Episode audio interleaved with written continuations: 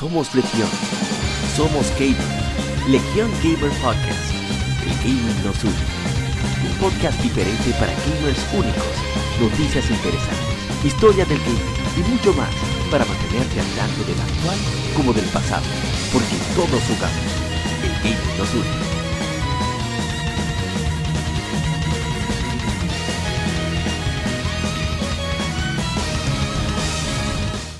Bienvenidos amigos al episodio número 66 de Legión Gamer Podcast. Somos Legión, somos gamers, el gaming nos une. Esta semana tenemos cuarteto completo y se integra nueva vez el hermano Rising. Cariño le decimos a Arthur. ¿Pero qué, señor Rising?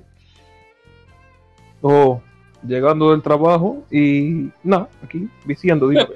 yes, para eso se creó el fin de semana, para gastar los dedos un También se integra el más venenoso de todos, el agente Cobra. Sí, buenas noches, buenos días, buenas tardes para los que nos escuchan. Riéndome del, del de que tuvimos que ir al, pasado y volver al, futuro, arrancando la Back to the Future. Sí, no, aquí de, degustando, acabando de degustar un jugo de, como le hablaba a nuestro compañero, de, cereza, con un pan con salame, como un buen dominicano. Se diría, en otros países se dice chorizo, se dice eh, pork meal o salchichón, aquí también. Bueno, en fin, eh, hoy es un sábado para tomarlo así como Arthur, eh, llegar desde de su trabajo, cumplir principalmente cumplir con todos los con todas las cosas que usted tiene que terminar y pues de designarse a la tarea que tanto nos gusta que es jugar, o sea que ya ustedes saben. Ah, bien, y el veneno hoy sí va a estar poderoso. y vuelve y vuelve. Como que no, no, mentira, iba, iba a compararlo con, los 12 años aquellos, pero no. El señor Ishidori. ¿Pero qué, señor Ishidori? Ah, no, aquí tranquilo, buenas tardes, noches, días, whatever. Arthur. Eh, Arthur, ¿me escucha? si estoy pensando divorciarme de mi esposa por, por Twitter, ¿tú me lo recomiendas? bueno, nada más, nada más asegúrate que no descubran que tú tengas un blog por ahí de, pidiéndole fotos a menores de edad. Disfrazándote de Sailor Moon. Y ni te acuerdes. ¡No! Se lo no. Y no te acuerdes con la ex, exnovia de un amigo tuyo. Nada, nada aquí, tranquilo. Eh, saben que buen hijo a su casa vuelve. Sí, sí. Era justo, necesario. esta semana está bien cargada con, noticias. Entre ellas, eh, no vamos a hacer ningún resumen, la gente que lo busque. ya está escrito ahí en el podcast, no es que están bromando oh, tanto. Oh. Sí, hombre. Oh. Así que. Sí, si la gente paga. ¿Eh? Si la gente paga DLC y loot boxes. Oh. Ahí, oh. A que le den a, forward. Bueno, sí, de, no vamos a tener tema de la semana, sino que vamos a integrar el Gaming Side con dos compañías bien queridas una de ellas es Atlus, que postergamos eh, hablar de, ella varias, en varios episodios. Y también tenemos a Game Freak, creadores de, Pokémon, que vamos a hablar un poquito de su historia. No vamos a alargar tanto sobre, sobre Game Freak porque ya en el especial de Pokémon que hicimos el año pasado hay bastante, bastante, tres horas de Pokémon nada más. Así que vamos ya primero al vicio de la semana. Así que no se mueva.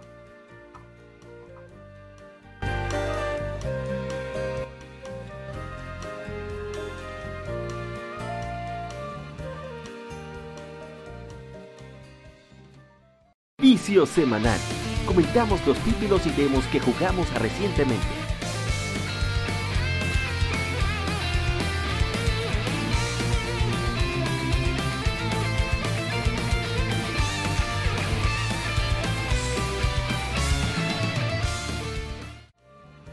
Y arrancamos con el vicio de la semana, así que vamos a iniciar por el mismo orden con el cual nos presentamos. Así que señor Raisi, ¿usted qué ha viciado esta semana? Bueno, yo he estado probando un par de cositas en Sleep, pero les sigo dando, bueno, ahora mismo le estoy dando a la Blaster Master 02 para el Switch. Me, acabé, me recién pasé la parte 1 que también está para 3DS. Que realmente el que jugó el original tiene que jugar ese juego porque la, actualmente estoy jugando la 2 que ha, mejorado en todo, el diseño de niveles, el uso de armas, por ejemplo la 1 tenía un problemita que había un arma que estaba demasiado rota. Ahora en cada mundo que tú visitas, porque ahora es de mundo en mundo, tú sabes, como como como, este, como, como, no Man, como, no Man Sky, pero que funciona. Oh. Eh, oh.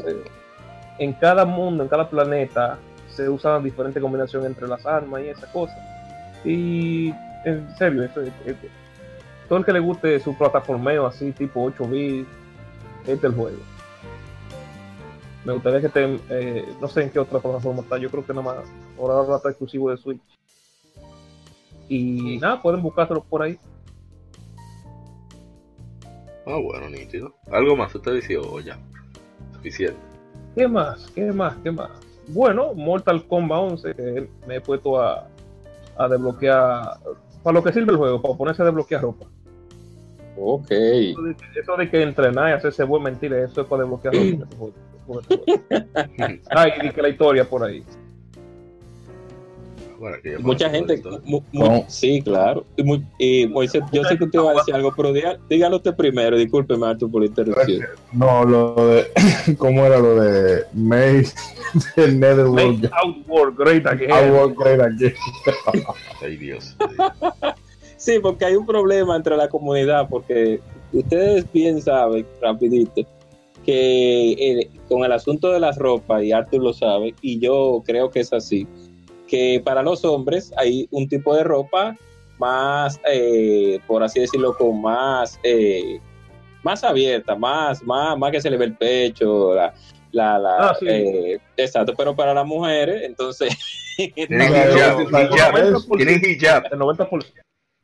Oye, el 90% del, roster masculino tiene una variante con el pecho afuera. Yo creo que todos los hombres tienen, y las mujeres, oh, tapadita como los años 50. Es una, las mujeres están hechas como si este juego fuera hecho en los años, en los años 50 por ahí. Clásico. No, pero eh, eh, y, y, la, no, y el, problema de la discordancia porque Mortal Kombat.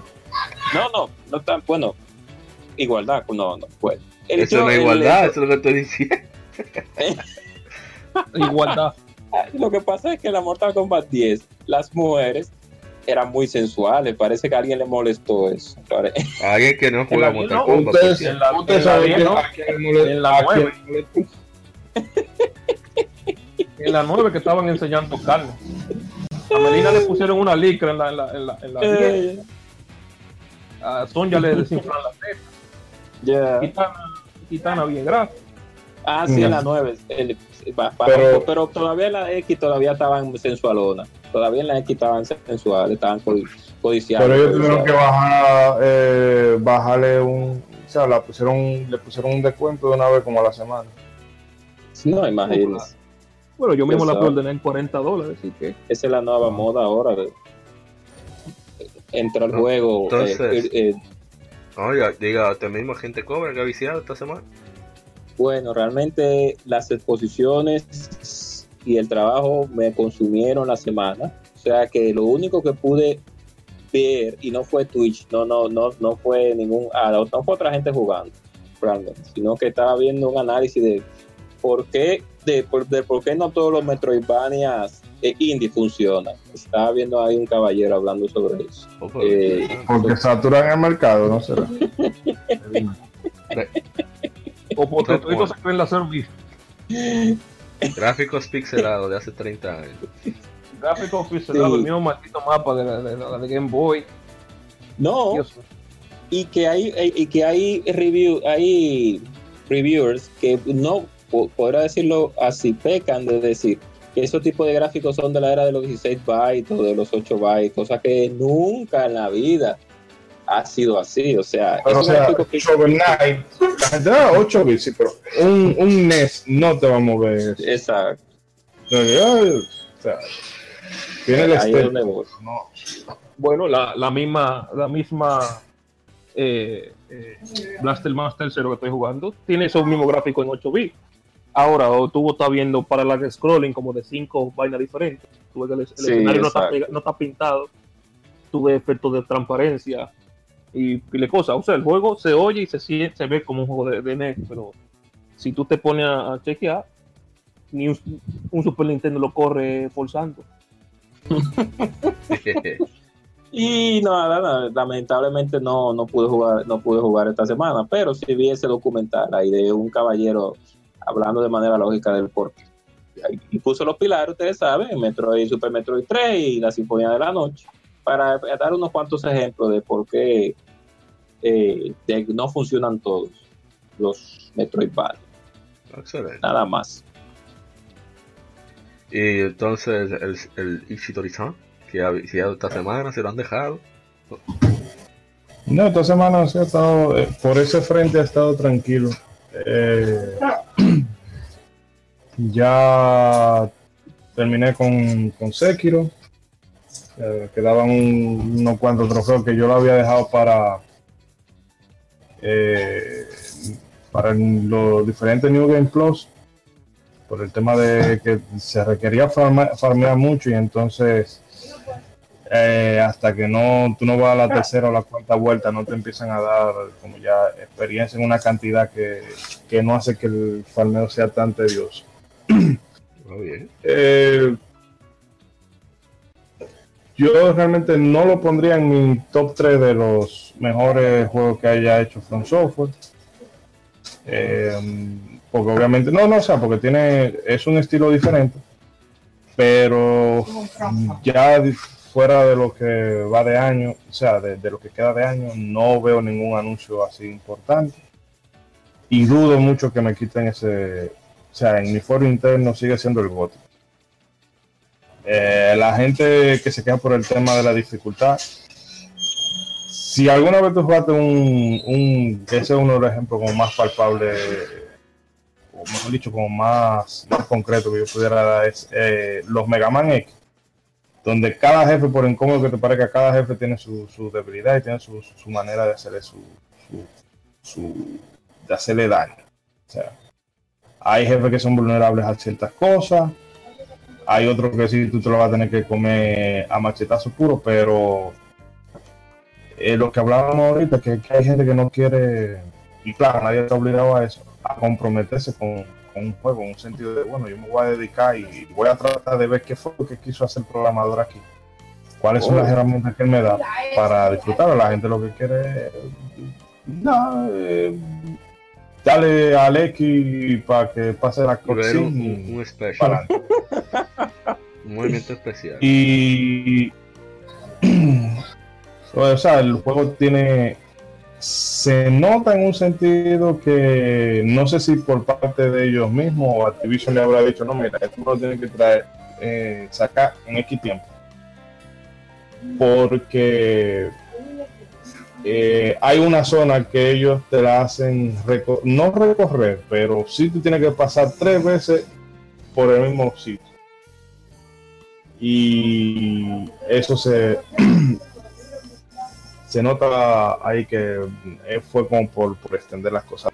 Te cambian el escenario y te ponen cosas nuevas, pero se nota. Como eso Team Ninja con Neo, me imagino, que tú tenías que revisitar ciertos niveles, pero para ellos ahorrarse. Eh, Exacto. Aquí no es tan. Como, el juego no, no, es tan. No, como el juego no es tan largo como, como Neo, que Neo tú sabes que se te pueden ir la hora por ciento y ahí, hay cuatro mapas con no sé cuánta cantidad de niveles en cada uno ahora mismo. Pero al ser un juego tan corto, eh, relativamente hablando, se siente más eh, como, caramba, tengo que volver aquí otra vez. Em, yo no le pondría 10, pero definitivamente fuera, como dije ahorita, no creo que este año haya una cosa que me diga que me haga decir, ah no, este es mi voto. Eh, estaba también probando, bueno, jugando un poco de la Tomb Raider, la Shadow of the Tomb Raider, que me la pasó Miguel Ángel Eriansen, que usted luego se recordará de él porque fue el que sacó el 8 en el juego de mesa de Bloodborne la otra vez. Ah, sí, sí, sí, sí. Entonces me la dejó a ese precio y yo no le puse mala cara. Y el juego, yo- rapidito, para no entenderme mucho. El juego yo lo hacía por la, las los gameplay que se, que se veían y como ellos lo presentaron en el E3 y algunas cosas. Eh, la estética yo eh, se me hacía como un sentido un poco más diferente de, de lo que han sido los, bueno, del mismo Rise o de Tomb Raider. Pero en realidad no hay no hay tanto cambio, o sea, salvo por el escenario, pero realmente ellos reutilizan muchas cosas. Eh, lo único que yo noto que la inteligencia artificial es un poquito más, más tonta que, que en las dos edi- ediciones anteriores, porque me ha pasado que con eso del, del, es- del, del sigilo en este juego, que está demasiado roto, tú te puedes poner, esconder en un solo sitio, mata a uno, va a venir un guardia a ver qué va a pasar, mata a eso, va a venir el otro y se te puede, tú puedes matar siete Hacen guardias. mover- india todos. Sí, Para que tú y, lo lleves. Y una cosa que yo sé Claro, que me- yo agradezco Eso me recuerda a Metal Gear. Y para terminar, una cosa que a mí sí me gusta, entre aparte de que tú no tienes, hay muchas habilidades del juego del, de- del juego anterior que aquí ya tú la tienes por defecto, que no hay que volver otra vez a, a tú empezaste en cuero, tú no sabes de nada. Excelente. Aquí hay una serie de habilidades que en el otro juego te la daban hasta mitad de juego, aquí ya tú la tienes temprano. El hecho de que si, eh, si un enemigo, si lo, si tú vas en sigilo, te descubren, tú puedes correr y esconderte en otro sitio y la y los enemigos te pierden. No como en algunos juegos, sobre todo en un chat, eso a mí me daba mucha cuerda, que te encontré un, un enemigo y ya tú te podías ir al fin del mundo y tigre enemigo. sabía, Un enemigo. te veía. Y ya la máquina sabía dónde tú estabas, no importa, tú te podías meter abajo de la tierra. Y ella sabía dónde tú te habías metido. Entonces, el juego está, está divertido. Al que le gustaron los otros, los otros dos, a este le va a parecer lo mismo. Exacto. O sea, que no espere mejora sustancial, sino un juego bueno con la misma forma. Más puzzle que acción, eso sí tiene, pero no. es un buen juego para. Bueno, en mi caso, pude jugar a... Bueno, no jugué mucho Rocket League. Eso es raro. Aunque sí me la pasé viendo parte de la, de la Rival Series que están transmitiendo en Twitch. Estoy pensando ver cómo puedo retransmitir eso a través de nuestra página de Facebook. Comentaron en español, a ver si invito a mi hermano RetroGamers 1412, Brian Martínez, a ver si intentamos, intentamos hacer comentarios del juego en español. Ya que no hay. Lo que han intentado hacer es por Sci-Fi, el canal de Telecable, transmitirlo, pero con subtítulos. Es un desastre. Quien no sabe inglés no va a poder apreciar nada porque está leyendo los subtítulos. Una tontería, pero en fin. Eh, también jugué bastante Exist Archive. Se está poniendo interesante. Han agregado más mecánicas, más personajes con, con combos diferentes. Y ¿Qué más? Yo jugué algo más, pero no recuerdo. Ah, también la World of Final Fantasy la retomé un poco. Para ir calentando re- respecto a los streams, que ya tendremos más activos. Y si pasan, pasan por nuestra página de Facebook, verán que se vició muchísimo Feast of the North Star, Lost Paradise. Sobre todo en las actividades secundarias. Llevo como 15 horas con la, con la historia congelada. Me la he pasado haciendo mandados allí y aquí eh, resolviendo problemas aquí y allá. Y estoy súper entretenido con, con el juego. De verdad que... Tú sabes. Ah, perdón. Que tú sabes que siempre se me olvida el nombre de, del director de los Yakuza. Bueno, Eh, Toshihiro Nagoshi. Nagoshi. Nagoshi, exacto, sí. Que eh, ese hombre o algunos desarrolladores deberían de ir a sentarse con él. Porque si tú te fijas que los, eh, los escenarios, sí, ¿me ¿Se escuchas? escucha? Sí. Los escenarios de los Yakuza, el mundo Escucha. de los Yakuza no es tan amplio. Sí, No. Arián, se le escuchamos. Y que Arián se tiene. Problema de... Ahora no soy. Ah, discúlpeme ya, sí, sí, sí, fue Sí, que... era que tenía el, el- la salida de audio tapada. Eh, Eh, le decía que mm, los escenarios de Yakuza no son amplios, o sea, en comparación a, qué sé yo, un Far Cry, por ponerlo así. Pero aún así, te lo pueblan de contenido. O sea, que no hay que hacer, no hay que hacerte un, qué sé yo, una reproducción como el Xenoblade, que da el tamaño de, el tamaño de Japón prácticamente, a escala. Tú no tienes que hacer una cosa así, sino pone una dimensión verdad que te permitan a uno a explorar y lo que sea, pero más que en la cantidad, en, la, en el tamaño del escenario, centrarte en la calidad del contenido que tú le das a uno, Claro. porque esa pendeja de tú estás buscando puntico blanco en el mapa, Exactamente. Pero, pero en mi caso, yo lo que me he puesto es a, mane- a, a ser manager de un club nocturno. O sea, lo mismo que se hacía en Yakuza 0, que era manejar, que, que es la parte de Majima, que le toca manejar un... Oye, ¿cómo se llama eso? No un cabaret club, la otra. Bueno, host club, hostess club, eso. Oh, Y que es súper divertido. Aquí es está más simplificado, pero es- igualito de entretenido. Y, tiene, y entonces, a partir de cómo avanzas en ese club, también surgen eh, side stories, sur- surgen misiones secundarias con su propia historia. y muy, muy, muy entretenido. Igualmente, como Mm. bartender, te tienen que servir ciertos tragos. El gameplay es repetitivo, lo que hacen es que te, te salsean el- la dificultad. O sea, tienen menos tiempo, o tienen que hacer algo más rápido, etcétera pero también surgen sus side stories, sus beneficios. Por ejemplo, las tiendas le- te- se- se lle- tienen más inventario, etcétera, etcétera. Y un, tío- he hecho un montón de cosas. Ah, hay un- tiene un minijuego de béisbol en el cual Kenshiro agarra una viga literal de hierro y batea a Qué motociclistas. una risa que da. Yo no pongo la risa que me da. Sobre todo cuando tú dan home, cuando tú dan home run. Se le explota la Yo me motocicleta con todo. Si pasan por la página de Facebook se- se- lo ven y se ríen muchísimo. cuidado, Y- advertencia, y discúlpame, eh, Amaury, advertencia, tiene mucha testosterona ese juego. Ah, sí, el juego es muy, muy violento. Muy violento el juego. Eso es lo que más me gusta también. Y Sí, no, Yo no, conozco a alguien que, eh, como alguien que yo escuché una vez que hace, no, porque los yakuza son machistas. Dime. Te pones a jugar, tú te pones a jugar un juego para tú sacarle. Ay, sí, eso eh, es como que Así de- ubicarte en el con- de si Child of ubicarte en el Light, contexto. Child of Light es, es bastante feminista, pero eso no quita que sea un juego bueno. O sea, uno Mm. puede disfrutarlo porque el juego tiene mecánica, tiene visuales, tiene música buena y la historia es decente. O sea, no, una tontería. Pero en fin, es un juego que de verdad eh, siempre aparece en oferta, 30, 20 dólares. Si pueden, consíganlo. Porque, como dice eh, Mr. Prince de, de nuestros hermanos de quien pierde entrega, eh, es, tiene más minijuegos que Mario Party. es una cosa Oh. increíble. Las wow. cosas que se hacen en esos juegos, uno se ríe muchísimo. Que es lo que, una discusión que, que se armó en, en el grupo de, de PlayStation americano. Sobre Kojima dijo que los videojuegos no son, no son artes. No son arte, perdón. Y se dio una discusión civil, civilizada. Y yo decía, no, lo que pasa es que la, la- la razón de los juegos no es conmover a nadie, es entretenerte. Si te conmueve, eso es- debe ser un extra. O sea, yo lo veo así. Entonces, estos juegos, estos juegos de, de este, de este estudio, el Ryuga Gotoku Studio, siempre tienen eso. O sea, te divierte muchísimo, pero también te dan muchos, muchos consejos de vida. No, ese, eso sería.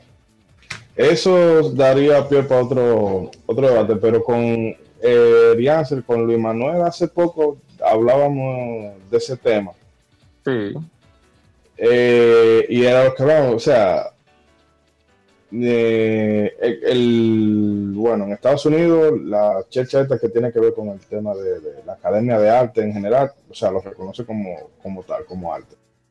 Y en otro sentido, que la, hay juegos que son meramente para entretenerte, eso está bien. Pero mismo pasa con el cine. Si en el cine tú me aceptas que hay películas que son mero entretenimiento, y aún así tú lo consideras arte, a mí los videojuegos tú no tienes que considerar arte por igual. Porque Ah, sí. realmente, realmente si tú te fijas, ver, no todo, eh, eh, todas las películas que salen en el año, no, o sea, te sale, qué sé yo, un, eh, vamos a poner como el año pasado, sale Roma, sale Green Book y salen un par de películas, ¿verdad? Que están hechas con, con ese fin de, vamos a decir, de conmover, de que son más artísticas. Exacto. Pero eso son un puñado. pero después todo lo otro que tú me sacas, película de Adam Sandler, película de, eh, de Marvel, película de cosas. sí, entonces esa, por más que lo diga Kojima, yo te digo, eso sería tema para un, sería un buen tema para un podcast. Pero digo que si al, cine me le si al cine me le aceptan esa, esa definición, no, para ir a ayudarte, para corroborar eso. O sea, si viéndolo desde el punto de vista que tú lo estás aplicando, ahí sí yo coincido contigo. Porque eso es como el, asunto de los esports, que muchos dicen que no, que son los deportes. Si el ajedrez es deporte, los videojuegos tienen que ser deporte, pero de calle. Ahí no cabe discusión alguna. Entonces, eh, eso es bueno, eso es bueno discutirlo, pero... vamos a dejarlo ahí entonces. Eh, anotarlo ahí en el backlog. Sí, vamos a pasar ya a lo que es las el Game Informe sobre las noticias de la semana, así que no se muevan, ya seguimos.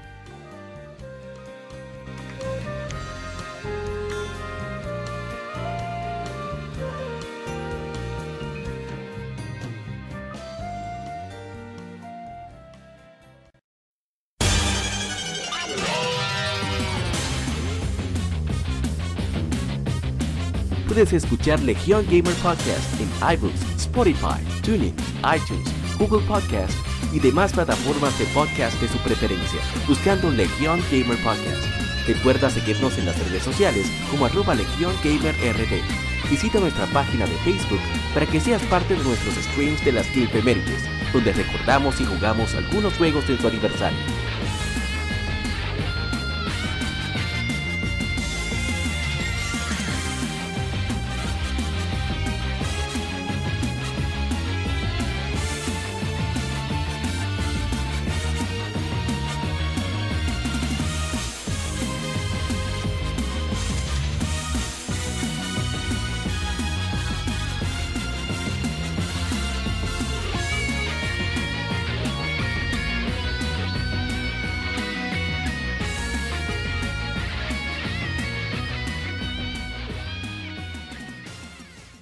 Game Informe.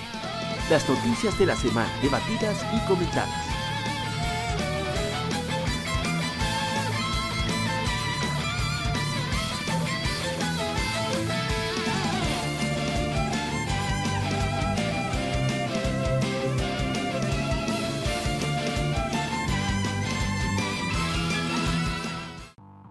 Comenzamos con las King y que la gente me el Game Informe, tengo la Game en la cabeza siempre, así me di cuenta en el episodio anterior que nada más dije Game Informe y Game y estamos en Game Informe, cojones.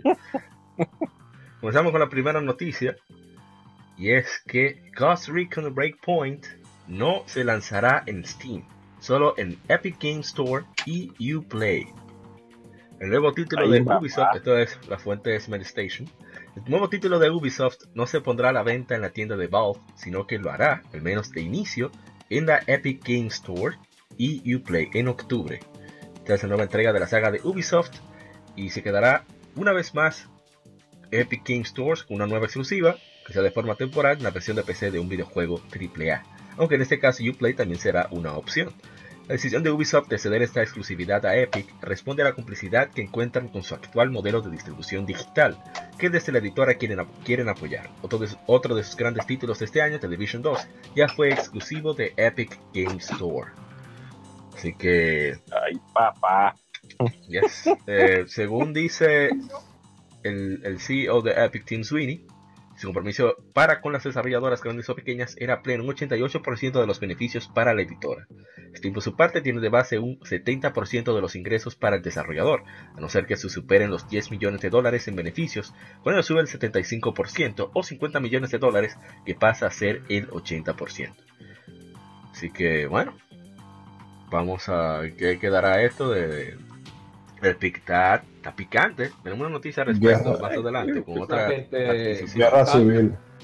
¿Cómo que usted ese tema de la, de la exclusividad es el, el, problemito. O sea, está bien que tú lo pongas en tu tienda y que tú ofrezcas beneficios, pero dime. De que ponerlo en el, con el tema de, de, de, la Ghost Recon y los, los juegos de Ubisoft, da igual, porque aunque tú lo tengas en Steam obligado, también tienes que instalar eh, Uplay. Uplay. Uplay. Uplay. Para Sí. jugar. Así que la- eh, tú lo que estás es ahorrando es Steam y directamente, y directamente nada más con que yo tengo ahí un par de jueguitos ahí que Ir directo a Uplay, tú dices.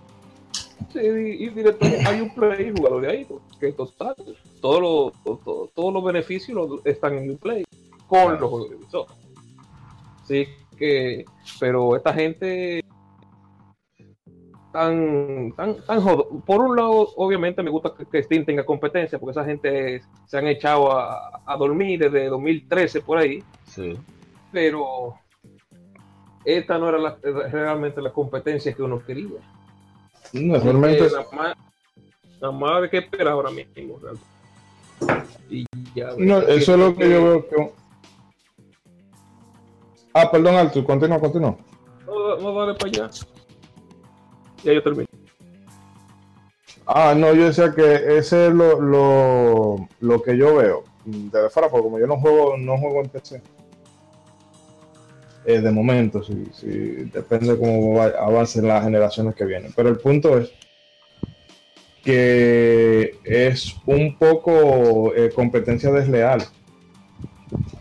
Porque es que yo, o sea, no, y te lo, gracias a los millones de Fortnite, yo llego, no, no, mira, tíralo, tíralo aquí, porque ni siquiera le dan.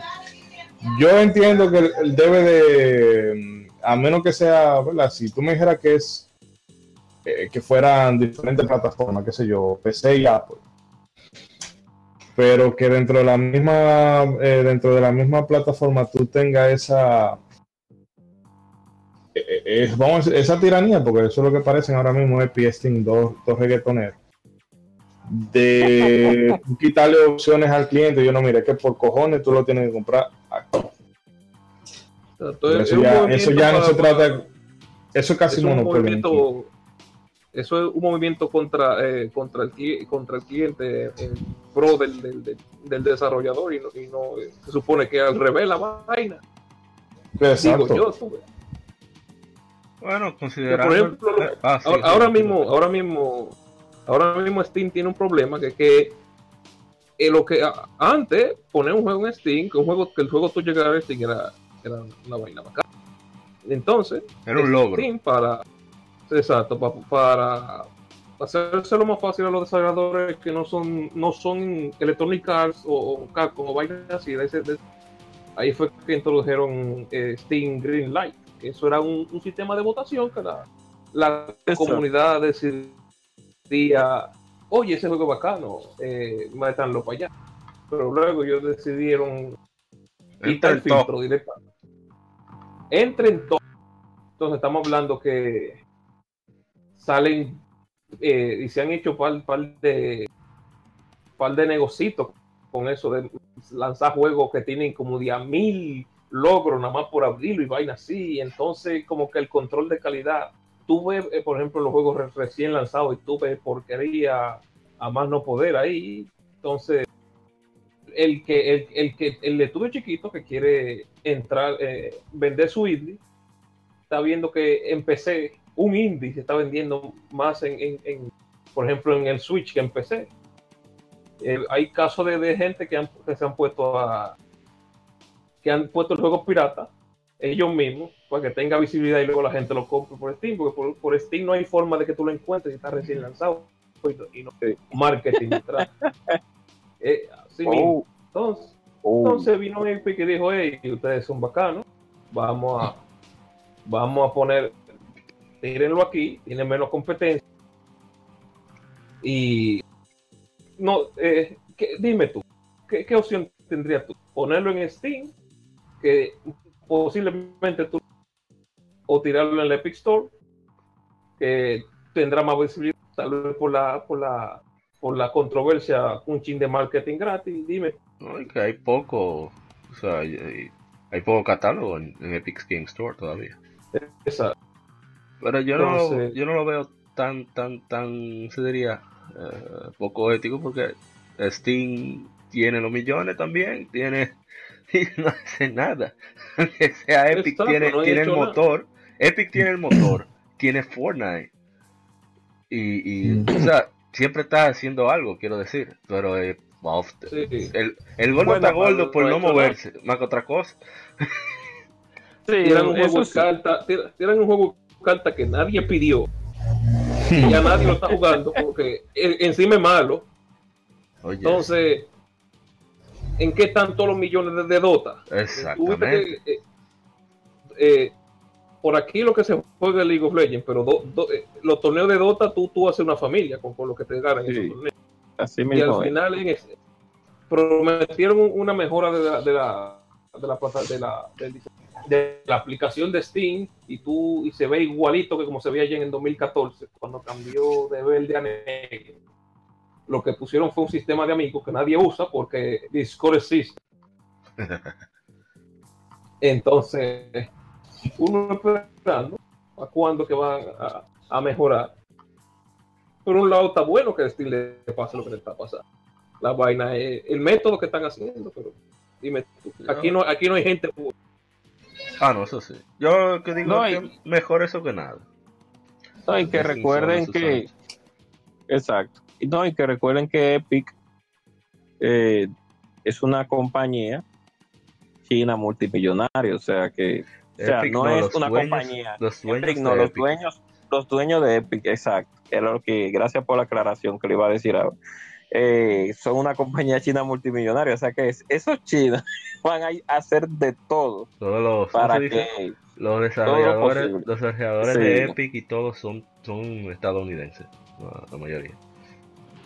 Exacto. pero la compañía que va a estar detrás, que es la compañía. Tencent. exacto, Tencent. Tencent.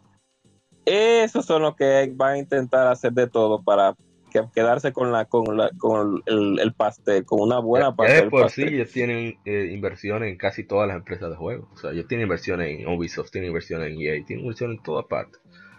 Entonces, poco a es poco. algo lógico, exacto. No, y que es algo lógico que le van a poner más facilidades para para tener acceso a más desarrolladores, algo claro. Eso es algo lógico. Bueno, Steam lo que tiene que mejorar su, su mejorar su política, eso, eso es lo que Sí, yo la gente exigírselo. Pero vamos a pasar a la siguiente noticia, que si no nos quedamos aquí, hay mucho. siguiente información es que desde el 9 de mayo está disponible el Dragon Ball Fighter Z para todas las plataformas dis- disponibles. Eh, con una gran cantidad de elementos y mecánicas interesantes. Uno de los personajes, eh, yo diría controversiales más que populares. Y se trata de Goku de Dragon Ball GT. Que según una actualización que salió recientemente, se puede probar el personaje sin tener que comprar el- el- al personaje. O sea, tú lo usas, lo pruebas de combate y después, bueno, si lo quieres seguir usando, te tiene que desembolsar. Pero no está mal, ¿no? Para... Bueno, yo no sé qué decir. Yo hubiera preferido mejor que dejen a Goku Super Saiyajin 4 solo. Y Sí, al enano. Pero nada, Sí, sí, ahí está. a sinceridad sí.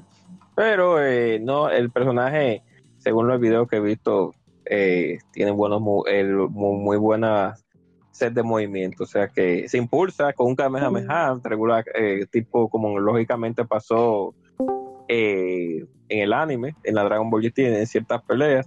Bueno, y también cuando en Dragon Ball, eh, la primera animación, por así decirlo, Dragon Sí. Ball 1, como le dice uno, eh, de Goku derrotó a Piccolo Daimaku, que- pero está bien el personaje, que hubiera preferido realmente el Saiyajin 4, que mucha gente lo ama y lo quiere, porque realmente eran en los tiempos donde, donde imperaba, donde imperaba el, el poderío macho masculino de, de vamos a, a dar trompada y, y- y- y se acabó, y, no importa.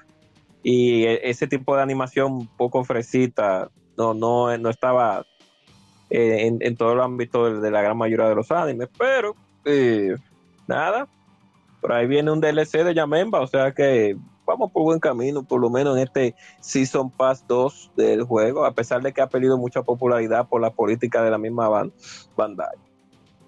Lamentable. Eh, no, pero fue, creo que fue el problema Toei Animation. Eh, Eso- sí, Ban- Sí, realmente sí, Toei era sí, que estaba- que le estaba como eh, no recuerdo bueno esa noticia Nosotros la lo comentamos ya, sí, sí.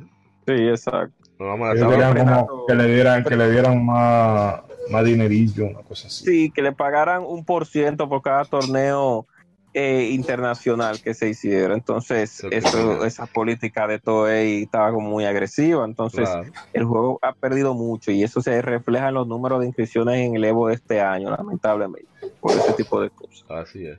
votar, con la cartera como se dice. debe de hacer. Vamos a la siguiente información y es que Mary Evil llegará a PlayStation 4 el 25 de octubre. Eh, Steel Daniel Frotesque será uno de los pilares del catálogo de Sony para esta próxima campaña en otoño. Así que ya saldrá a precio reducido. Eso fue una de las presentaciones en State of Play. Y, como dijimos, ya llegará el 25 de octubre a un precio cómodo. Eh, su lanzamiento original fue en 1998 por Cambridge Studio, el primer PlayStation.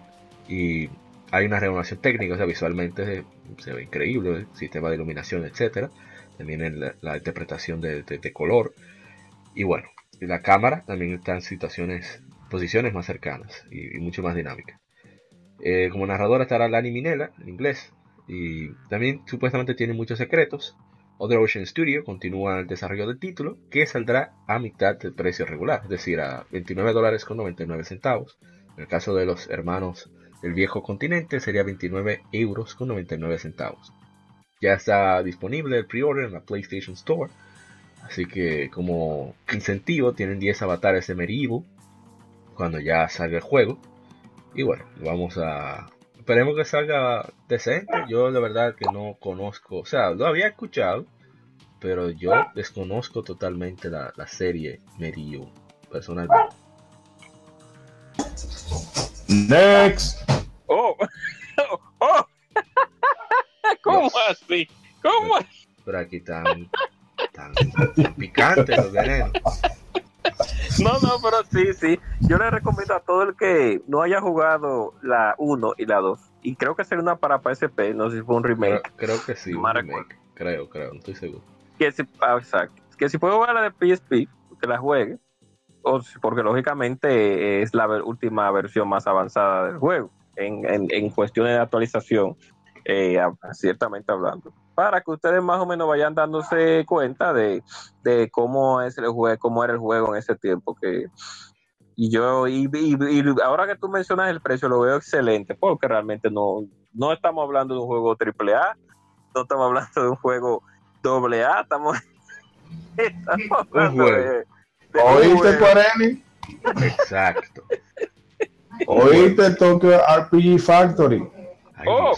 Ay, Dios, mío. Aprendan. Ay, Dios. Vamos a la siguiente, pues yo creo que no hay que decir nada.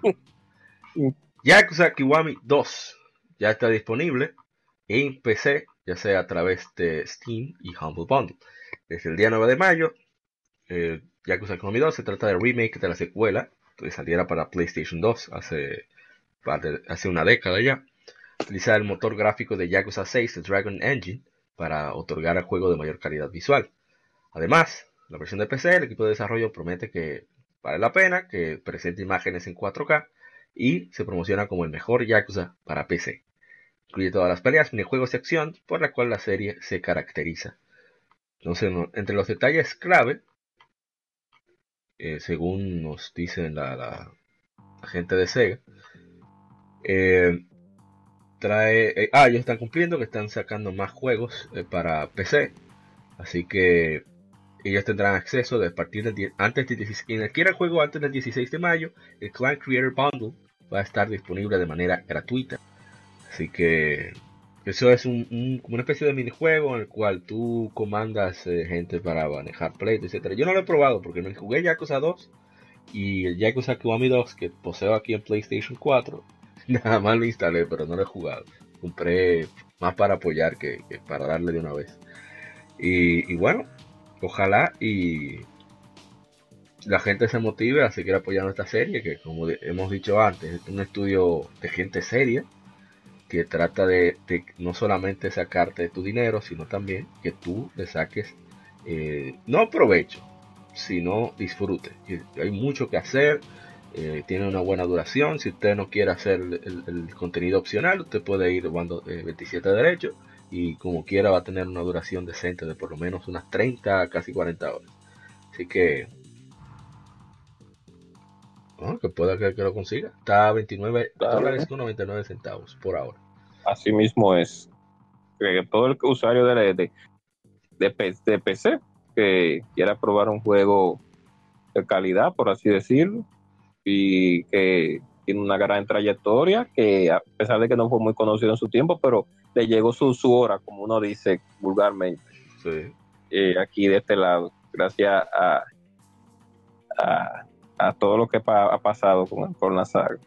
Que le dé para allá, que sí, lo- se lo merece, se lo merece. ¿Verdad que sí? El estudio es un estudio, un buen estudio. Así es. Arthur, es raro que usted no ha dicho nada. Señor Rising. Señor Rising hizo pre-order de Yako Sakiwami. La normal. Oh, Sí. ah, para apoyar. son los, claro, ¿no? Y que, y, que, y que esos son los juegos que realmente tú, tú puedes hacerle un pre-order, o sea, day one obligatoriamente. Yes. Hay una compañía que no. Ay, no, no, no, no. Señor Rising parece que está muteado, ¿no? Sí. Señor Sí, al Racing. menos que no quiero opinar. No, vamos a pasar a lo siguiente. Sí, exacto. La saga Resident Evil, que era, ¿verdad? Que, que ellos repasan estas totales de sus series. Y Resident Evil la franquicia de Capcom que más copias ha vendido en toda su historia. Historia. Se ha quedado constatado durante la presentación de los resultados financieros del último año fiscal, que terminó el pasado 31 de marzo. La saga de terror creada por Shinji Mikami ha superado los 91 millones de juegos distribuidos, una cifra que ha venido acompañada de los números de otras series de éxito. Estos datos reflejan que Monster Hunter es la siguiente franquicia que más unidades ha logrado distribuir, nada más y nada menos que 53 millones de copias. Street Fighter, otro de los grandes clásicos de Capcom, se queda en 42 millones, mientras que Devil May Cry alca- alcanza los 20. Dead Rising por su parte se mantiene en 13 millones y Dragon's Dogma consigue 4,4 millones de unidades distribuidas. Yes, Dragon's Dogma Oh. máximo. Eh, pronto viene la expansión de. Creo que vamos a hablar de eso ahorita. Sí, sí, vamos a dejarlo para después. Pero Capcom quiere aumentar el ratio de ventas eh, en 74.4%. Quieren enfocarse en el mercado digital. Mercado digital no se refiere únicamente a que se juegue. Mucha gente, ¿verdad? Sobre todo los antifísicos, quieren poner los números diciendo, cuando dan declara- estas declaraciones las empresas, de que ellos quieren vender más juegos digitales. Sí, pero en, real- en realidad lo que ellos quieren enfocarse es en vender más contenido digital, o sea, DLC, expansiones, etcétera. Porque eso atañe tanto a lo que nosotros los más conservadores compramos físico, como a aquellos que tienen, eh, ¿cómo se diría? Es la- las versiones digitales. Así que no, me parece bien por parte de Capcom que, que están viendo la gloria por fin después de una generación, la séptima generación que no le fue tan bien, que digamos. No sé si tienen alguna, si escuchan televisor por ahí, si tienen alguna otra opinión que dar o seguimos adelante. Ah, bueno, pues seguimos. Eh, a ver. Deep Silver. está, Ah, ah, ok. Dale, dale. que qué bueno que ese juego ha alcanzado esa venta porque se lo merece. Está muy bien desarrollado, a pesar de que es un remake, que ya usted sabe lo que va a pasar en la historia, usted ya lo jugó en su tiempo, lo jugó en las diferentes plataformas que salieron, como, como todo Capcom, que saca Resident Evil hasta, hasta en, ¿en dónde? Eh, En hasta en. Smartwatch, sí, fácilmente, sí, Sí, sí, sí, lo puede. Uh, pero, Alexa lo sabe. Sí, ya, ya, ya. Eh, en los AirPods de, de, de Apple. Resident Evil en AirPods, pero hablado solamente, lógicamente. Eh, qué bueno, sí. El, qué bueno que esos numeritos están ahí, porque eso avecina que lógicamente van a venir más versiones remasterizadas. Resident Evil 3, después vendrá Código Verónica y último, último, ya para ganar más dinero, que es lo que toda empresa quiere, la remake de la Resident Evil 4, que ese va a ser ya The Last of the Last. Ya. no fuimos. Resident Evil 4. Oh, diga, Arthur, diga que se oye. De ti, tú, Mai. Ey, lo máximo. Eso es lo que más me gustaba de ese juego. Los insultos en mi idioma. Ay. Eso era lo mejor. Bueno, pasando a la siguiente información. Ya esto es, eh, la fuente es Banda. Y es que Deep Silver insinúa noticias de un nuevo Saints Row. Vamos a seguir la cuenta oficial en YouTube para no perdernos algún tipo de noticia que se podría dar a conocer en el E3 2019. Es a la venta Saints Row the Third, The Full Package, para Nintendo Switch, que han pasado 6 años desde la última entrega de la saga. Sin embargo, Deep Silver da pista de un, de un posible anuncio relacionado con Saints Row que podría llegar pronto. La editora de la saga ha publicado un mensaje en Twitter donde anima a seguir la cuenta de YouTube. Para que no te pierdas algo, tenemos cosas emocionantes para los Saints. No te lo querrás perder. Con un enlace para recibir anuncios, trailers y videos. Así que... ¿ah? Agents, of Mayhem Devolution no logró el éxito esperado en 2017, lo que hace pensar que la desarrolladora habrá recuperado su saga más conocida. Así que es probable que en el E3 se anuncie algo sobre Saints Row 5. Yo no conozco, yo probé un poco de, de, una expansión que dieron para Play, en el PlayStation Plus hace un tiempo. Y ahora es interesante, tiene muchos elementos jugables súper divertidos, a diferencia de Grand Theft Auto. Y es, genial la saga, o sea, podría darle chance a un, un precio cómodo. Es, ¿Qué te puedo decir? La saga Saints Row empezó básicamente como una competencia de Grand Theft Auto San Andreas. Ya, me quitó en el Xbox 360. Te quitaste la palabra, eh, alto, dale, dale. Entonces los dos primeros juegos eran más sobre eso, de tú crear tu banda, eh, eh, tener control sobre la ciudad, pelear contra las otras bandas y en, así por grande Theft Pero lo que lo diferencia de GTA principalmente son los locadas, que son las misiones. Lo ha visto que Grand Theft Auto se ha ido en cada entrega se ha puesto cada vez más seria, especialmente la 4 y la 5. Tiene su locura, pero nada comparado con lo que era Vice City, lo que era San Andreas. entonces, eh, por ejemplo, agarrar un camión de séptico y empezar a ensuciar la ciudad, ponerte a hacer surfing encima de los carros, así tipo Tony Hawk, pero eh, y anda, anda en fuego en la calle y llamando a todo el mundo. O sea, locura, locura, total. Era eh, Row 1 eh, y 2. Pero el tema principal era todavía las bandas. Entonces con la, con la 3 se fueron como demasiado por lo cómico.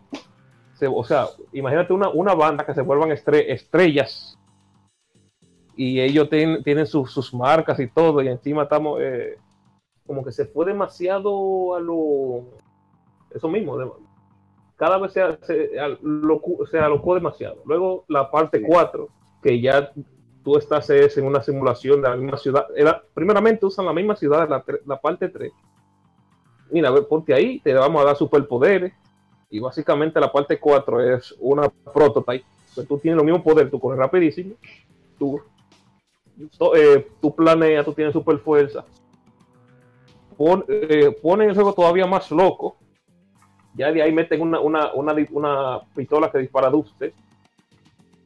Eh, ¿Qué más? ¿Qué más?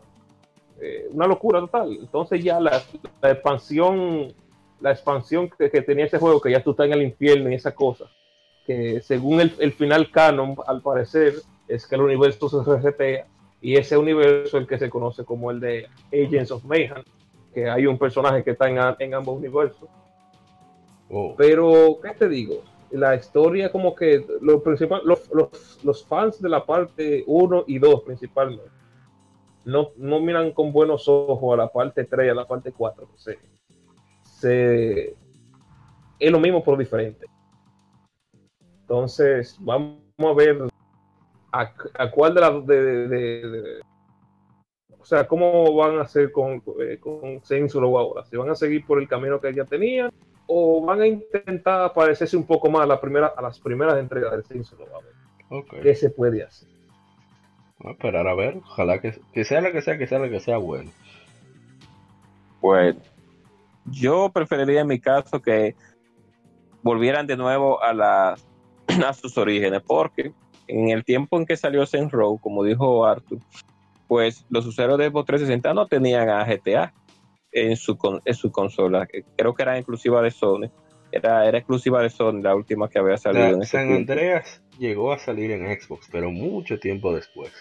Exacto. Dos años, tres, no recuerdo.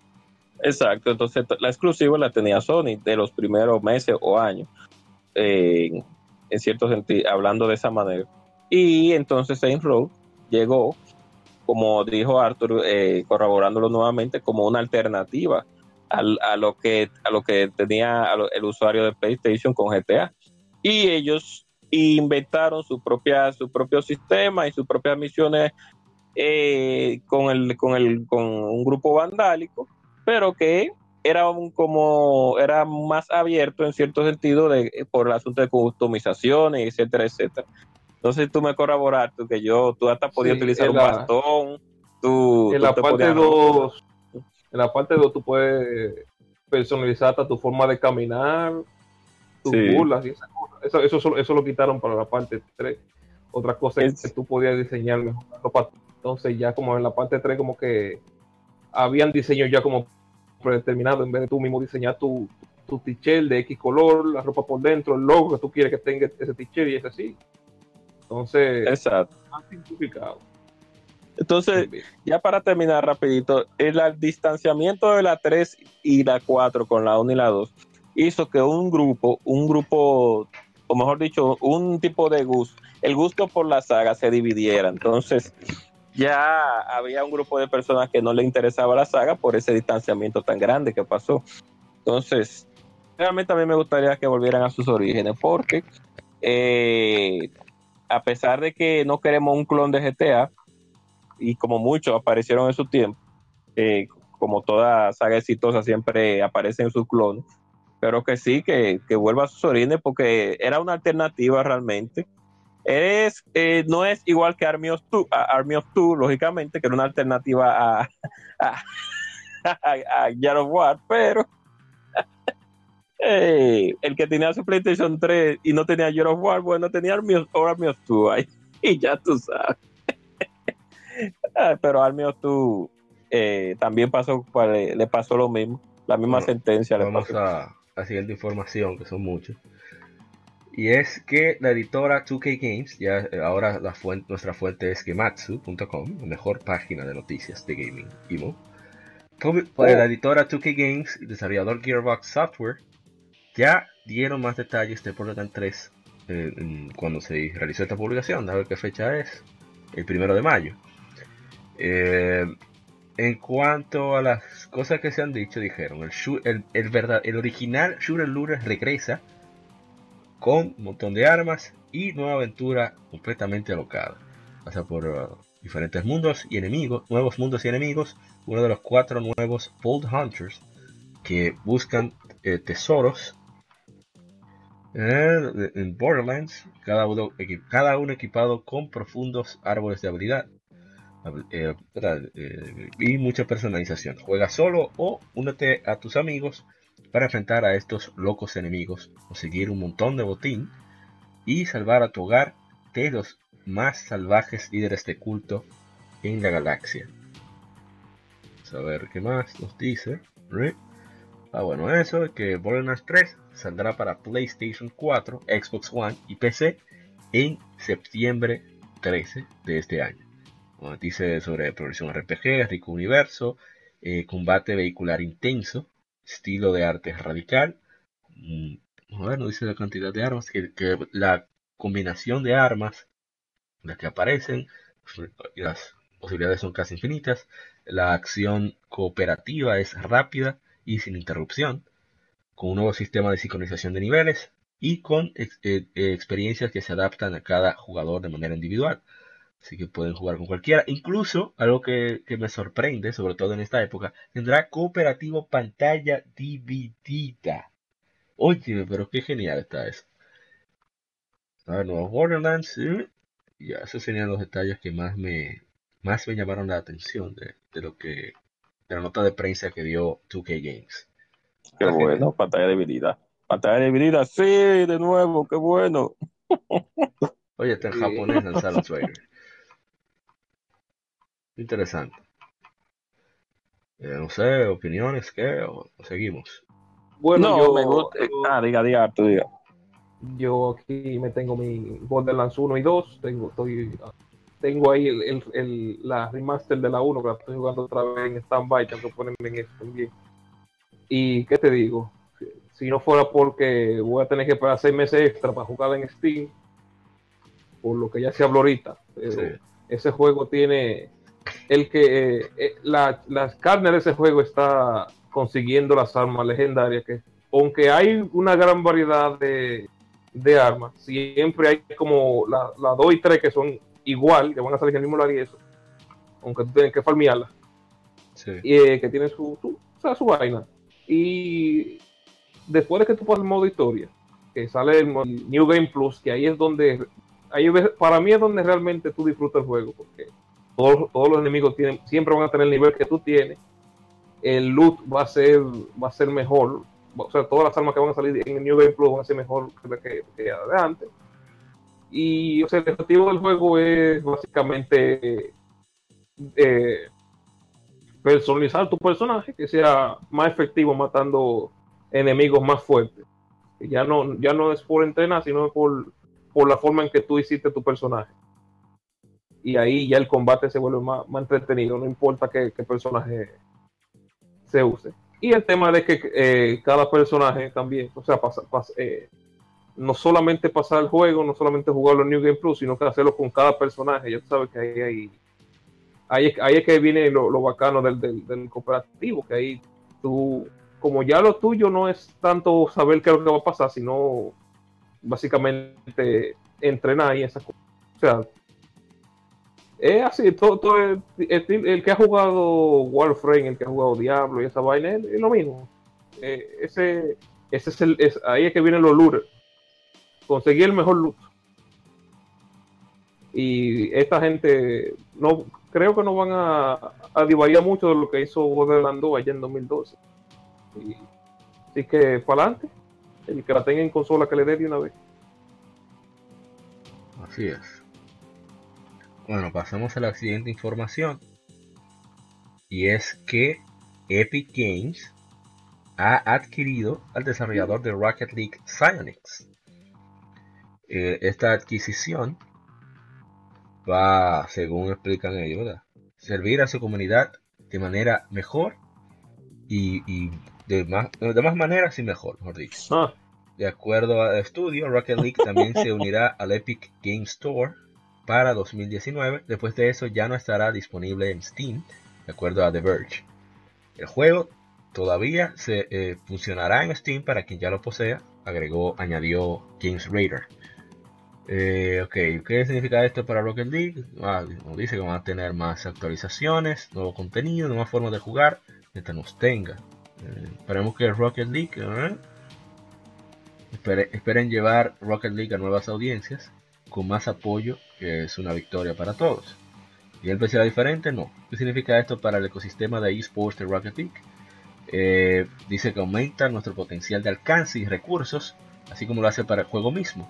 Realmente creemos que encontrarás- encontrar- puedes encontrar tu futuro en, esports y que va a ser muy, muy emocionante, especialmente en el futuro próximo cuando en el Prudential Center en Newark, New Jersey, se realizará el Rocket League Championship Series de las finales que terminará nuestra séptima temporada. ¿Qué sucede con el equipo de Psyonix? Eh, son el mismo equipo, solo que ahora tienen más poder y la experiencia de Epic Games como soporte. Vamos a ver. Ah, bueno, y agradecen a la comunidad por toda la lealtad, emoción y creatividad en ayudar a Psyonix y per- permitirles ser lo que son. Bueno, por lo menos está el equipo original todavía. Mientras ellos estén ahí, no hay alarma. Cuando ellos se larguen ahí es que hay que asustarse. Oh, Yo no esperaba esa movida de parte de Epic, sinceramente. Porque Psyonix es un estudio pequeño, relativamente, ¿verdad? Que le ha ido bastante bien, ha tenido muchísimo éxito. Entonces, no me, sorprende que hayan vendido el estudio. Quizá para ya tener de dejar esa presión de administrar y eso. No sé, pero bueno, ojalá que no que Epic haga como Sega con Atlus, que deja que Atlus ande a sus anchas mientras le llegue le den su reporte y haya ganancias. Yo espero que Epic haga eso mismo con, con Psyonix. que no se inmiscuyan en, en asuntos de, de creatividad y de, y de manejo en sí. Así que ya veremos. No sé Bueno. si- Ah. En tu caso, a Mauri, es que, claro, lógicamente va a diste ya tu, tu forma de pensar sobre eso, porque lógicamente tú eres consumidor de, de esa saga, o sea que Sí. Tú eres el que debe de estar esperando las mejores cosas. No, yo estoy bueno, contento, bueno, riendo y llorando al mismo tiempo. Ay, imagínate. Bueno, pasamos a la siguiente información de una vez. Ah, Dele, dele. Vamos a darle entonces. La, la otra que sigue es detalles de Bloodstained. Bloodstained, este jueguito de ya por fin tiene fecha. Se lanzará para PlayStation 4, Xbox One y PC a través de Steam y eh, GOG, Kuro Games, el 18 de junio y para Switch el 25 de junio, anunció la editora 505 Games y el desarrollador Artplay.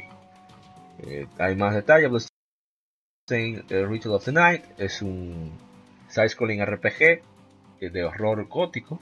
Sucede en el- en el siglo XIX en Inglaterra. Una fuerza paranormal ha sido invocada, eh, ha invocado a un castillo infestado de demonios, revelando pedazos de cristal eh, fusionadas con un tremendo poder mágico. Juega como Miriam, una huérfana, con una maldición de, alquimista que poco a poco cristaliza su cuerpo para salvar a la humanidad y a sí misma. En el proceso, Miriam debe luchar en el castillo y enfrentar a al invocador Jebel, o Gebel, como se pronunciará. Colecciona un montón de, de armas, equipo y botín para vencer a la- al sinnúmero de, minions, de secuaces y jefes que te esperan en el castillo. Habla de que es sucesor espiritual de Igabania, con Koji Igarashi a la cabeza, un gameplay vasto y profundo, una fidelidad, una alta fidelidad gráficos 2.5, o sea, con, renderizado en 3D, en un ambiente, en un entorno 2D, que cambia mientras juegas, según dicen. Muchas maneras de jugar, con modos online y offline como Boss Rush, Speedrun Classic, Nightmare y modo roguelike. Bloodstained tiene mucha rejugabilidad que no se encuentra en ningún otro lugar en el género. Porque es música orquestada por leyendas de la industria, con música de Michiru Yamane e Ippo Yamada, respectivos veteranos de Castlevania y de Capcom respectivamente. La música de Bloodstained, según ellos, es una experiencia inolvidable. Este también es el castillo es el más grande que ha hecho Igarashi, supuestamente siendo dos veces el de Symphony of the Night. Y hay varios personajes para elegir. Aparte de Miriam, hay personajes jugables que esperan ser descubiertos. Eso ya eso sí hace que, que llame mi atención. Porque el personaje de Miriam no me llama la atención mucho, digamos. El, el Parachín y el otro que había por ahí me llaman más. O sea, para yo usar, quiero decir. Igualita a la de un juego, Ajá. igualita a la de un juego hentai que viste. Sí. Oye, A mí, bueno, no sé si terminaste la nota. Sí, ya, ya. Ah, porque realmente el tráiler, el último tráiler que, que pusieron, que en un sentido em, eh, me alegra, o sea, porque por lo menos Igarashi ha sabido dar la cara, porque incluso en el tráiler empieza poniendo toda la crítica que le estaban haciendo a la gente. Ah, acá, Sí. estos tigres se están durmiendo, que, han hecho el dinero y le hizo el mal y el juego se ve se ve es tanta que yo me veo comprando creo que no va a salir a, a que salga a precio reducido no No, creo que no. Yo creo que ellos quieren cobrar 50 te lo lucen. Lo No Man's Sky. Eh, bueno depende de cómo salga yo pudiera porque realmente lo que se ve a mí con Miriam no es el diseño del personaje en sí es la es como que la movilidad no la no, le, no la siento como un personaje tan ágil como pudiera ser que sé yo una chanoa que para mí yo de hecho porque me recuerda mucho a Order of Ecclesia que, que lo quiero lo quiero comprar eh, es por- porque no me- el personaje no se me hace como tan ágil Eh, eso es lo único que me resulta raro pero de nuevo muy muy buen trabajo el que ha hecho el Garachi. O sea, eh, visual. Hay que ver cómo está la jugabilidad, porque que lo ha Sí, puesto más la- bonito, lo ha puesto. Sí, exacto. visu- eh, gameplay lo veo mm, similar todavía, o sea, la velocidad. Hubiera Hay que ver un poco cómo- más rápido. Aunque puede ser las armas también, que las armas que utilizó, que no. Sí, Pero ojalá Digo, y- todo- todo esos juegos- todo- todos esos juegos uno empieza lento siempre, después uno va a conseguir la habilidad de movilidad y esta vaina. sí. Yo voy a esperar el bus, el bus de la primera semana y voy a ver entonces qué es lo que a partir de ahí. Oh, bueno. Exacto. Yo lo No. vi. Ujú. Ah, bueno, rapidito, rapidito. Yo lo vi, yo lo vi muy bien. A mí me gustó, me gustó primero, como dijo Moisés Ishidori, Sam, la referencia que hizo, referencias, no, las aclaraciones que hizo Koji, eh, que hizo Igara, Iga eh, al comienzo del video de las críticas, que eso está muy bien para que la gente sepa que los están escuchando, el usuario que va a comprar el juego, que es al que se le debe todo, al fin y al cabo Claro. eh, porque él es que- es el que va a pagar por un producto. Y me gustó las implementaciones visuales que le... Que, No, al revés. Al revés, gente que pagó por un producto antes de que Exacto. el producto Exactamente. Así, exactamente, porque fue un Kid Star. Entonces, se- eso se llama, eh, eso se llama darle el respeto que se merece a la persona que confía en ti. Así que debe de. Pasaron como cuatro años, sí, pero. Eso sí, pero hizo. como Claro, cuatro años. salió. Porque parecía, Ah, vamos. el juego parecía de un fan, era al principio, un fan que estaba haciendo un juego. Y ya por lo menos está tomando mejor camino y, y tiene ya una fecha oficial. Ojalá sea, sea a los Miyamoto. De, eh, el juego malo sí- sigue siendo malo, pero el retraso se te perdona. Sí, Exacto. Si sale bueno, Eso te sí. Ojalá que sea. Sí, así. exacto. Ojalá que sea así. Eso fue lo que me gustó. En cuanto a la movilidad, ya para eh, decir algo también acerca de eso. Me gustó que antes yo veía que la persona se patinaba, pero ahora eh, veo que eh, la silueta, tridimensionalidad, tridimensional, oye, qué palabra tridimensionalidad, tridimensional de cuando camina, eh, el, los fotogramas, pues ahora se ve como que realmente está corriendo a una velocidad aceptable, o eh, trotando es la palabra. Claro, como dijo Arthur, eh, después uno va a obtener unas eh, habilidades para correr más rápido, etcétera, etcétera, pero por ahora, pues, y me, me entristecía un poco la animación de la muerte de los enemigos, porque en la Sinfonía de la Noche todos los enemigos se mueren de una manera diferente. Y al principio de los, de los videos de hace cuatro años veía como que todo era igual y, y me molestaba un poco eso. Ya después de ahí, Sí, vamos arriba. Yo me refería más a, a la velocidad de ataque, de respuesta. Pero, repito, Ah, eso puede ser por arma. Así Sí, que le doy su beneficio de la duda. Y, y con optimismo espero que, que salga bueno. No, La, la música, por cierto, se oye bien. Ah, la música está bestial, ahí no hay Sí. queja. Al contrario. Sí, realmente. Eh, me gusta el subgrade. pasamos a la siguiente información, que aquí, aquí está el, el- el foco del veneno, la glándula venenosa de Yes, la gente yes. pobre. Preparen, preparen ahora las serpientes. Y es que por fin, eh, seguimos ahora en Gematsu, Square Enix presentó un trailer del remake de Final Fantasy VII en State of Play, una transmisión que se hizo. El trailer de un minuto, voy a poner el audio del trailer. Voy a pausar eh, la nota de las noticias. Y es en el trailer de un minuto, hablan de, presentan Midcard, eh, Eris, etc. Ay, debo bajar el, el audio. Ok, entonces eh, mostraron para partes del gameplay. El productor Yoshinori Kitase. Y finalmente el, el momento esperado ha llegado. Lamento esperar que la espera haya sido tan larga. Voy a bajarlo más. Y nos. Oh my god, se subió de nuevo.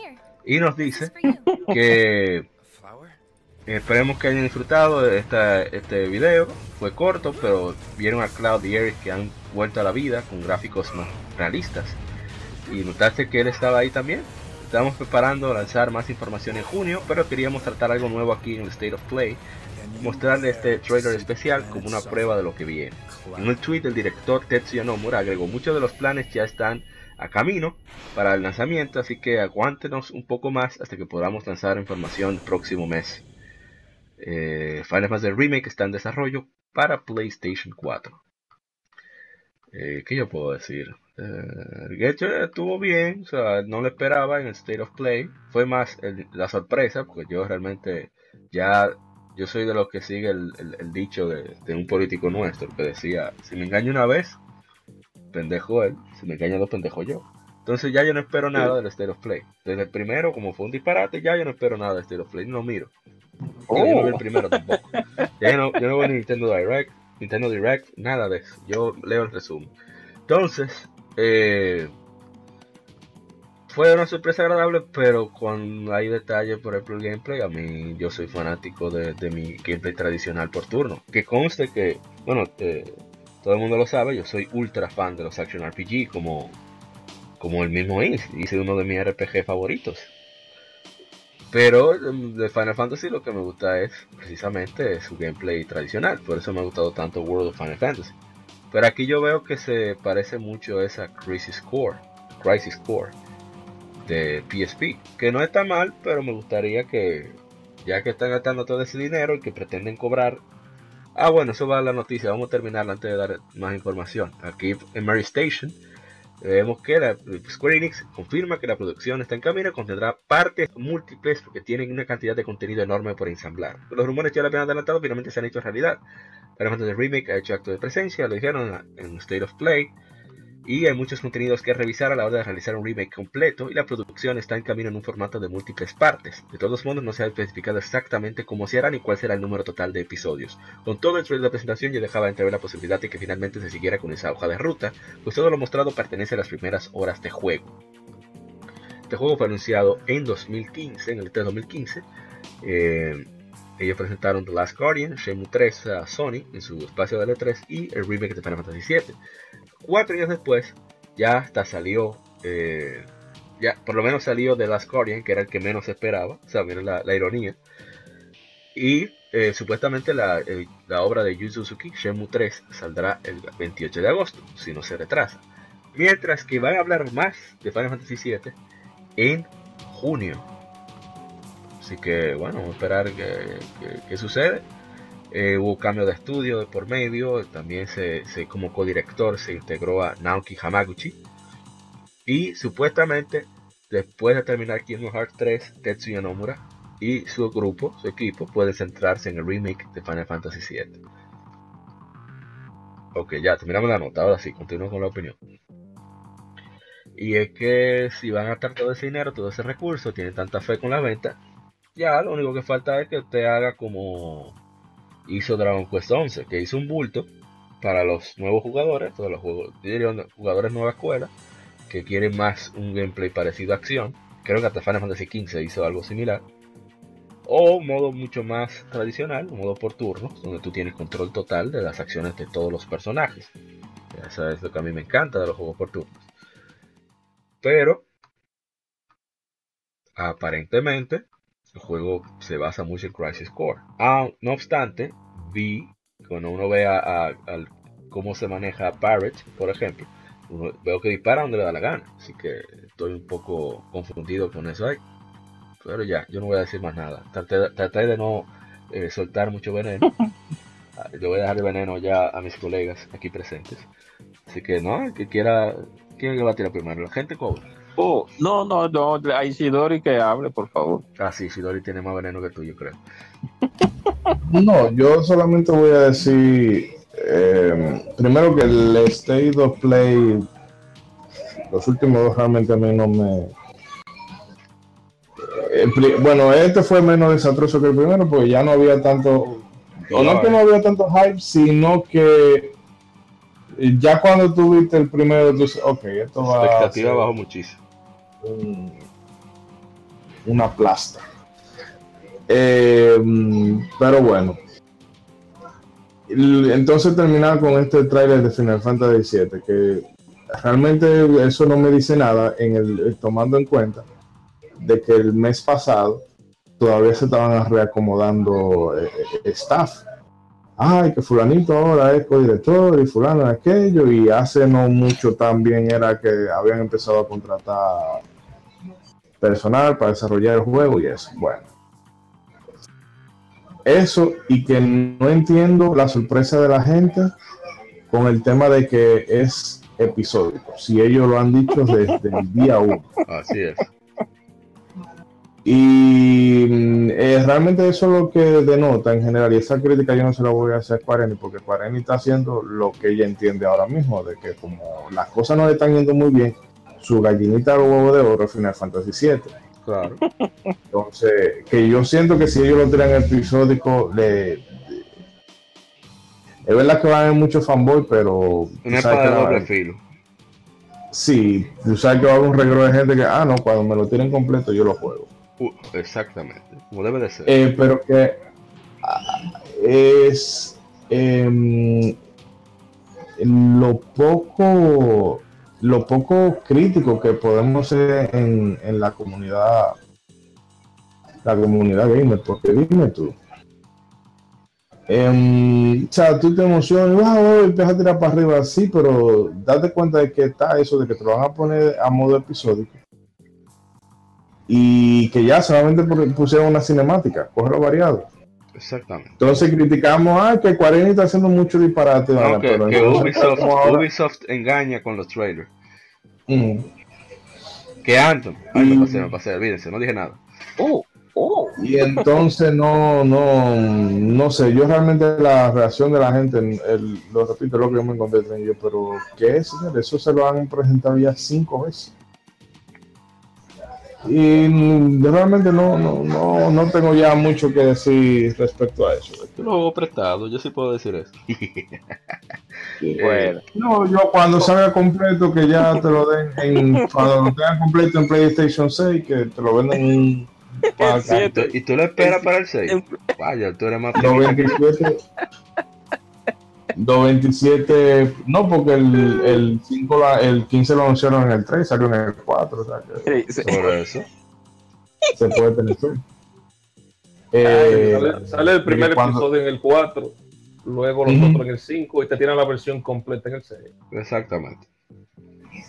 Eh, no, su madrina. Un JRPG por, por episódico. Si tú compras eso, óyeme bien, si tú compras eso, tú te mereces todo lo malo que te pueda, que pueda conllevar eso.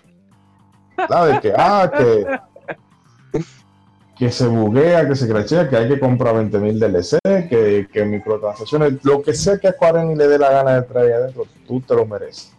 Un JRPG por episodio, no, no me haga eso. Ay, ay, ay, ay. Bueno, dice un dicho. dice Yo, un- yo, yo primero. ah, diga, ah, tú- ah, diga, diga, diga, sí, dele para allá. Bueno, el tema de que sea episódico, creo que jodería el tema de que sea un RPG tradicional, porque dígame usted, a menos que hagan estilo Golden Zoom y tú tengas que estar eh, pasando los stats de, juego en juego para que vaya, pa- para, que se siga una, una progresión natural. Entonces, yo creo que es más sencillo eh, hacerlos acá en Slash. Además que como ya dije en Facebook, para el que no esté en el grupo, el 90% de los fanáticos de Final Fantasy VII de hoy día nunca han jugado Final Fantasy VII. Oh, No se ríe, y pero es verdad. cosa- una cosa que está en celulares, eh, en, Playsta- en todas las PlayStation posibles, en Nintendo Switch, en computadora se lanzó ya como cuatro veces. Eh, o sea, en cualquier cosa que reproduzca, que reproduzca gráfico a 3D puede correr Final Fantasy VII ahora mismo. Así que yo sé por qué es que ese 90% no jugó. Así que ahí está, para, para el que, para el que quiera su experiencia cinemática muy moderna, muy triple, triple A, triple A, como dice Jim Sterling, ahí está su, su jueguito. Ahora sí, espéralo por, por episodio, como manda la ley ahora. Eh, ¿Qué te puedo decir? O sea, es Final Fantasy VII. Ya, to- ya todo se sabe. Matan a Eri, lo siento mucho, si usted no lo sabía por, por quinta vez.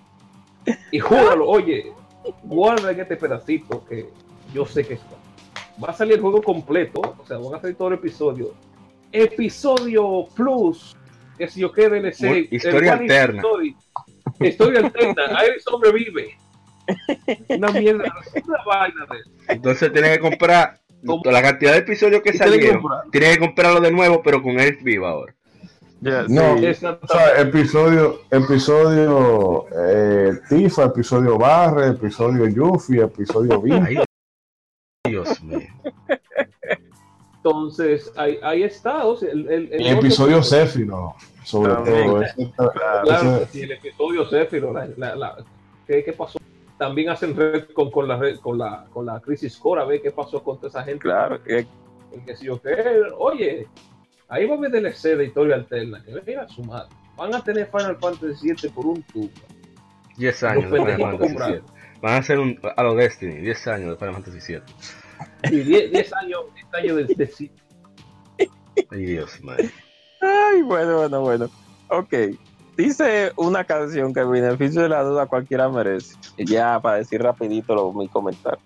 Pero, a decir verdad, yo pienso que eh, fácilmente Square, como otras compañías, lo que no van a estar robando nuestro dinero en cierto punto. Porque, por así decirlo, ese primer episodio, como muchos han dicho, y muchos, y muchos, muchos usuarios han, han intentado no imaginarse. Principalmente el episodio 1 va a ser el episodio más jugoso porque te van a poner, te lo van a poner un precio caro.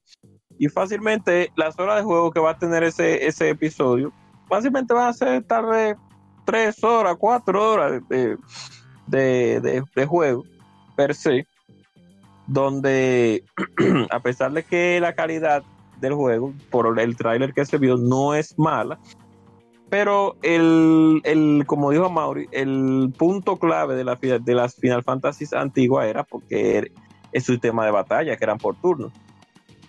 Yo hubiera hecho una fusión realmente, hubiera tal vez puesto escenas que fueran con turn base y hubiera puesto escenas que fueran más a los a los Crisis Core en ese sentido, porque también eh, tenemos que, no es que te queremos contentar a las nuevas olas, pero sí darle, tú ves, darle un nuevo respiro a la saga en ese sentido, pero mi punto principal hubiera sido el, el turno, el sistema de batalla por turno al fin y al cabo. Lo segundo es que lamentablemente el, el, al, primero que hay que despedir de Square, de Square Enix es al, al mediocre de, Nomura, de, o sea que y darle ese, ese juego a otra persona, porque lamentablemente él no tiene los pantalones necesarios para llevar esa saga y se ha demostrado ya. O sea que yo pienso que eh, lo, lo más lamentable de ese juego va a ser que, como ustedes dicen, es que primero, y como lo había dicho desde el principio Square, es por episodio, o sea que el que crea que van a ser tres episodios, lamentablemente no va a ser así. O sea, yo no estoy diciendo que sea así, sea cierta a, a carta cabal lo que yo digo, pero y espero que no sea así. Pero yo, yo creo que ese juego fácilmente va a tener cinco episodios, seis episodios, lo que vamos. Cinco o seis episodios. Y no, yo diciendo, Es que el, el primer, es que el primer CD, el primer CD ellos lo pueden dividir fácilmente en tres. Porque tú sabes que el, el- el primer episodio va a acabar eh, Cuando tú sales de Midgard. Ah, yo creo que cuando No, cuando- cae ahí a donde. No, fácil- no se atrevería. cuando tú caes del te- cuando tú te bajas del tren ahí mismo ya se acabó. No, no, cuando tú caes del techo. ¡pra! Sí, ahí cliffhanger. Oye, ¿y este? ¿Y tú, Rubio? Ahí, ¡pra! Pero ese es el episodio 2. ¿Sabes? Eh, eh, mm, de ahí, ¿verdad? Midgard y después, qué sé yo, el pasado de, de Cloud y Zephyro, eh, hasta no recuerdo que, bueno, hasta que tú pases la serpiente que está ahí en Midgard y así, fácilmente del primer CD nada más te hacen como cuatro, cuatro tres. Oye, con el primer CD, eso da para un año de, de, y que como es un remake, van a agregarle nuevas, nuevas escenas y nuevos, ni nuevos eh, pedazos para que usted vaya y explore sin ningún sentido. Oye, ¿qué van a agregar? Yo diría lo contrario. Esperen que el, el, Goza- el va a ser un, un DLC. pues. No, no, no, Pues, no va a ser un DLC, va a estar lleno de microtransacciones para que tú ganes. Cómprate ropita para un bikini para Un ti, bus. un bikini para. Cuando Oye, ya- yo- el, zorro en la carrera de Chocobo de que eh, compra no eh, para ganar para ganar un bus. Pero ordena por GameStop y te regalamos la ropa de, cara- de, de, de, de- de- de damisela para Cloud. Sí, que eso va, eso va, eso va. El otro alternativo, Arthur, eso va por default. Claro que sí. Y le van a, a, a Lighting le pusieron una tra- un traje de Cloud, tú ves, a Cloud le van a poner un traje de Un Lighting. traje de Sí. Lightning para esa escena. Un traje claro. light. Tú sabes que Chloe va a tener su, su, vestu- su vestuario de, de, de Chrissy Y- de y cartera, de Chris- y cartera de marca. digo Chrissy, oye, ¿cómo así, amor? Oh, pero Lightning la usaron como modelo. ¿Tú crees Ah, que no- en sí, esta es época, verdad. 2019, no van a meter a Cloud con ropa andrógena y vaina? Sí, eh, sí, Sí. realmente. No, pero él va a tener su una ropa espada, y una, una espada de, de sopa de nudo. de un bolón, no de un bolón. de- Bueno, eh, que van a seguir con. Ya yo creo que está No, bueno. ya, ya, no, ya. Que eso que, No va a venir. No va a venir. que no, que, es- que se preocupen por su dinero a, a- a las personas que piensan comprarlo el, el día uno, porque le- ustedes, muchos van a ver que lamentablemente, como dijo Ishidori, yo, fácilmente el primer episodio, tres horas, cuatro de juego, y ya, se acabó. Ay, y Dios. espérenos dentro de cinco años. Espere- Bueno, vamos a pasar a otra información. Voy a leer rápido. Volvimos a Gematsu. Y es que Video Games Chronicle ha publicado una nueva entrevista con Platinum Games, con el jefe de Platinum Games, Atsushi Inaba, quien ha dado varias, inf- varias informaciones muy interesantes sobre el futuro de, de este estudio. Aquí están los detalles resumidos. Bayonetta 3 ser- verá un cambio en el proceso de diseño basado en la experiencia de Platinum Games en desarrollar Bayonetta 1 y 2. Ellos están en medio del desarrollo de un título sin anunciar que nunca se ha hecho antes, de acuerdo a Inaba. Añadió que conozco un montón de gente que, que dicen que, pero, verdad, no entendí eso. Conozco un montón de gente, people. sé que mucha gente dice, ahora sí, la traduje bien, pero el juego que estamos trabajando no es como nada más. Incluso para nuestra variada historia como desarrolladores, desarrolladores veteranos de juegos, es, es realmente algo como nunca antes visto. Eh, así que desde una perspectiva de diseño de juegos estamos muy emocionados ahora mismo.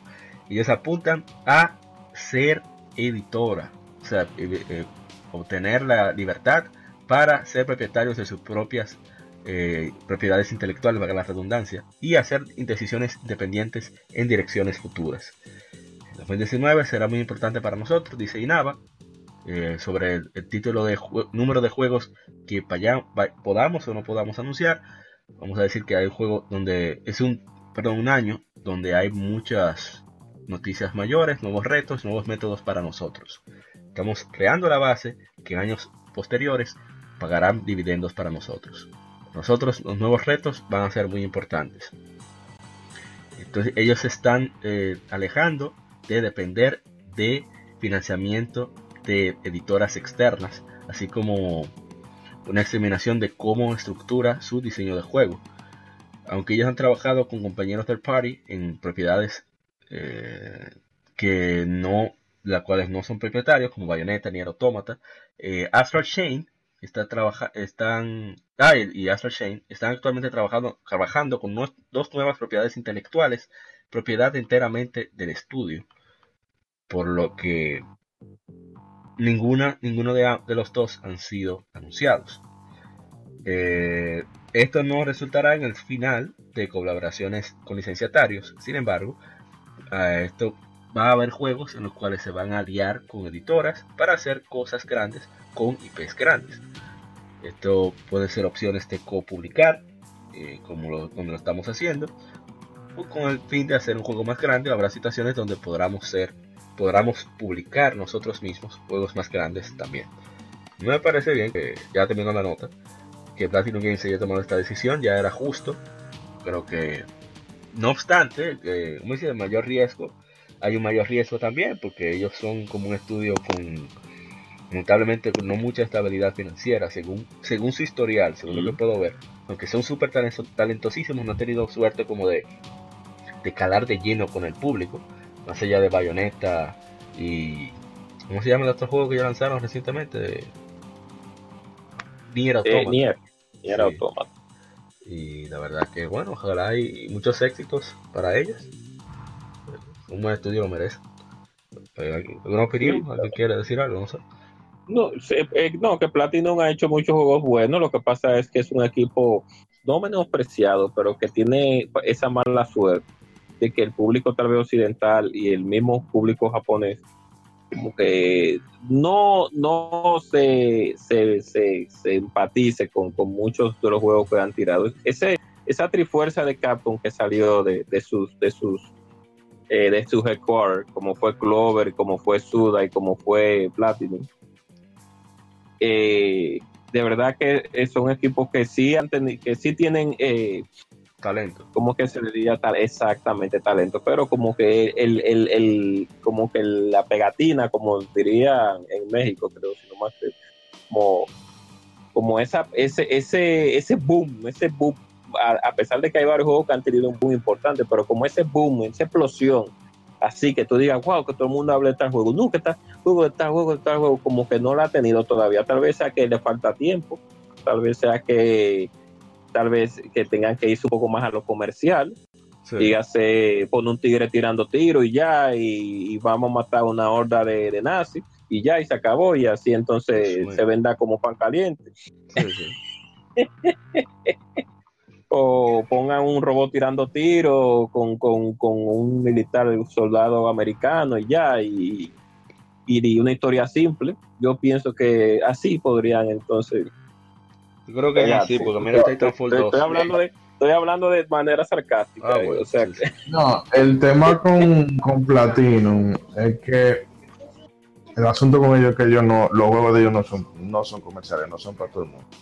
Exacto. Porque Platinum, si tú te fías, lo que hablamos ahorita, de la gente lo que quiere es tirar para adelante. O sea, le doy para allá y no, no, no me quiero. Si yo me tengo que dedicar a un juego, ya yo no lo quiero porque eso me, me, quita tiempo que yo pudiera invertir en otro juego porque yo quiero estar a la moda, quiero estar adelante, quiero acabar, a, estar en el cuchicheo del juego de moda.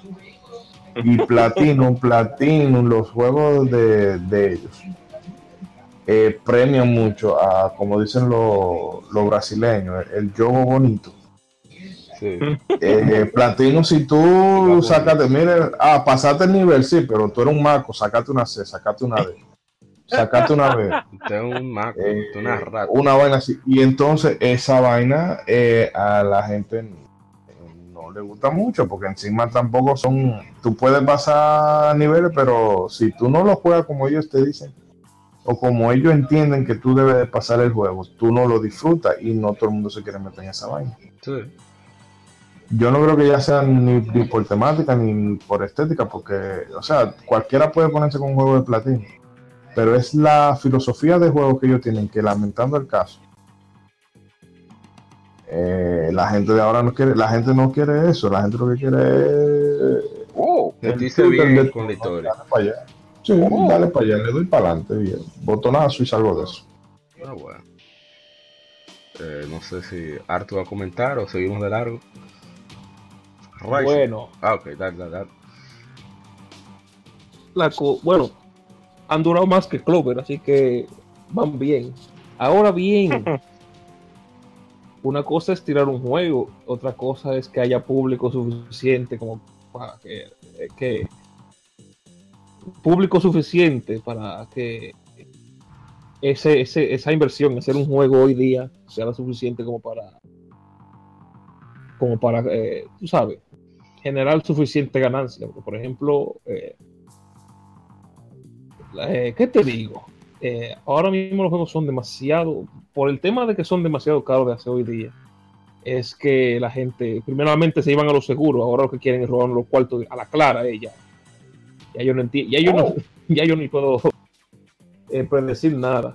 Pero si, ¿qué te digo? ellos son eh, tienen un talento con el tema de, del arte visual en esos juegos 3D. Por ejemplo, mira la ¿cómo se llama? La que salió en Wii U de superhéroe. Ah, eh, eh Beautiful eh, Wonderful 101, sí.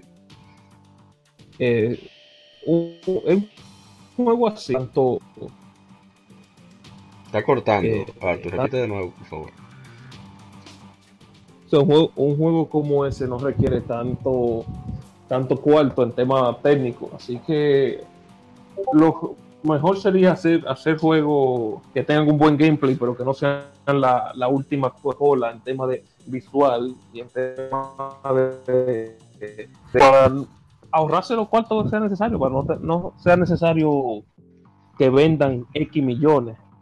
Exacto. Así que si no hacen un The Last of Us y luego lo venden mal, entonces no, no se vayan al carajo. Que, que, que cojan clase con Falcon, que Falcon sabe. No sé cómo ellos lo hacen, de verdad. Claro, ellos, sacrifican elementos visuales, etcétera, etcétera. Pero ellos no venden mucho como quiera. Sí. Eh, bueno, pasemos a la siguiente información, porque quedan unas cuantas noticias. Eh, esta es rapidita.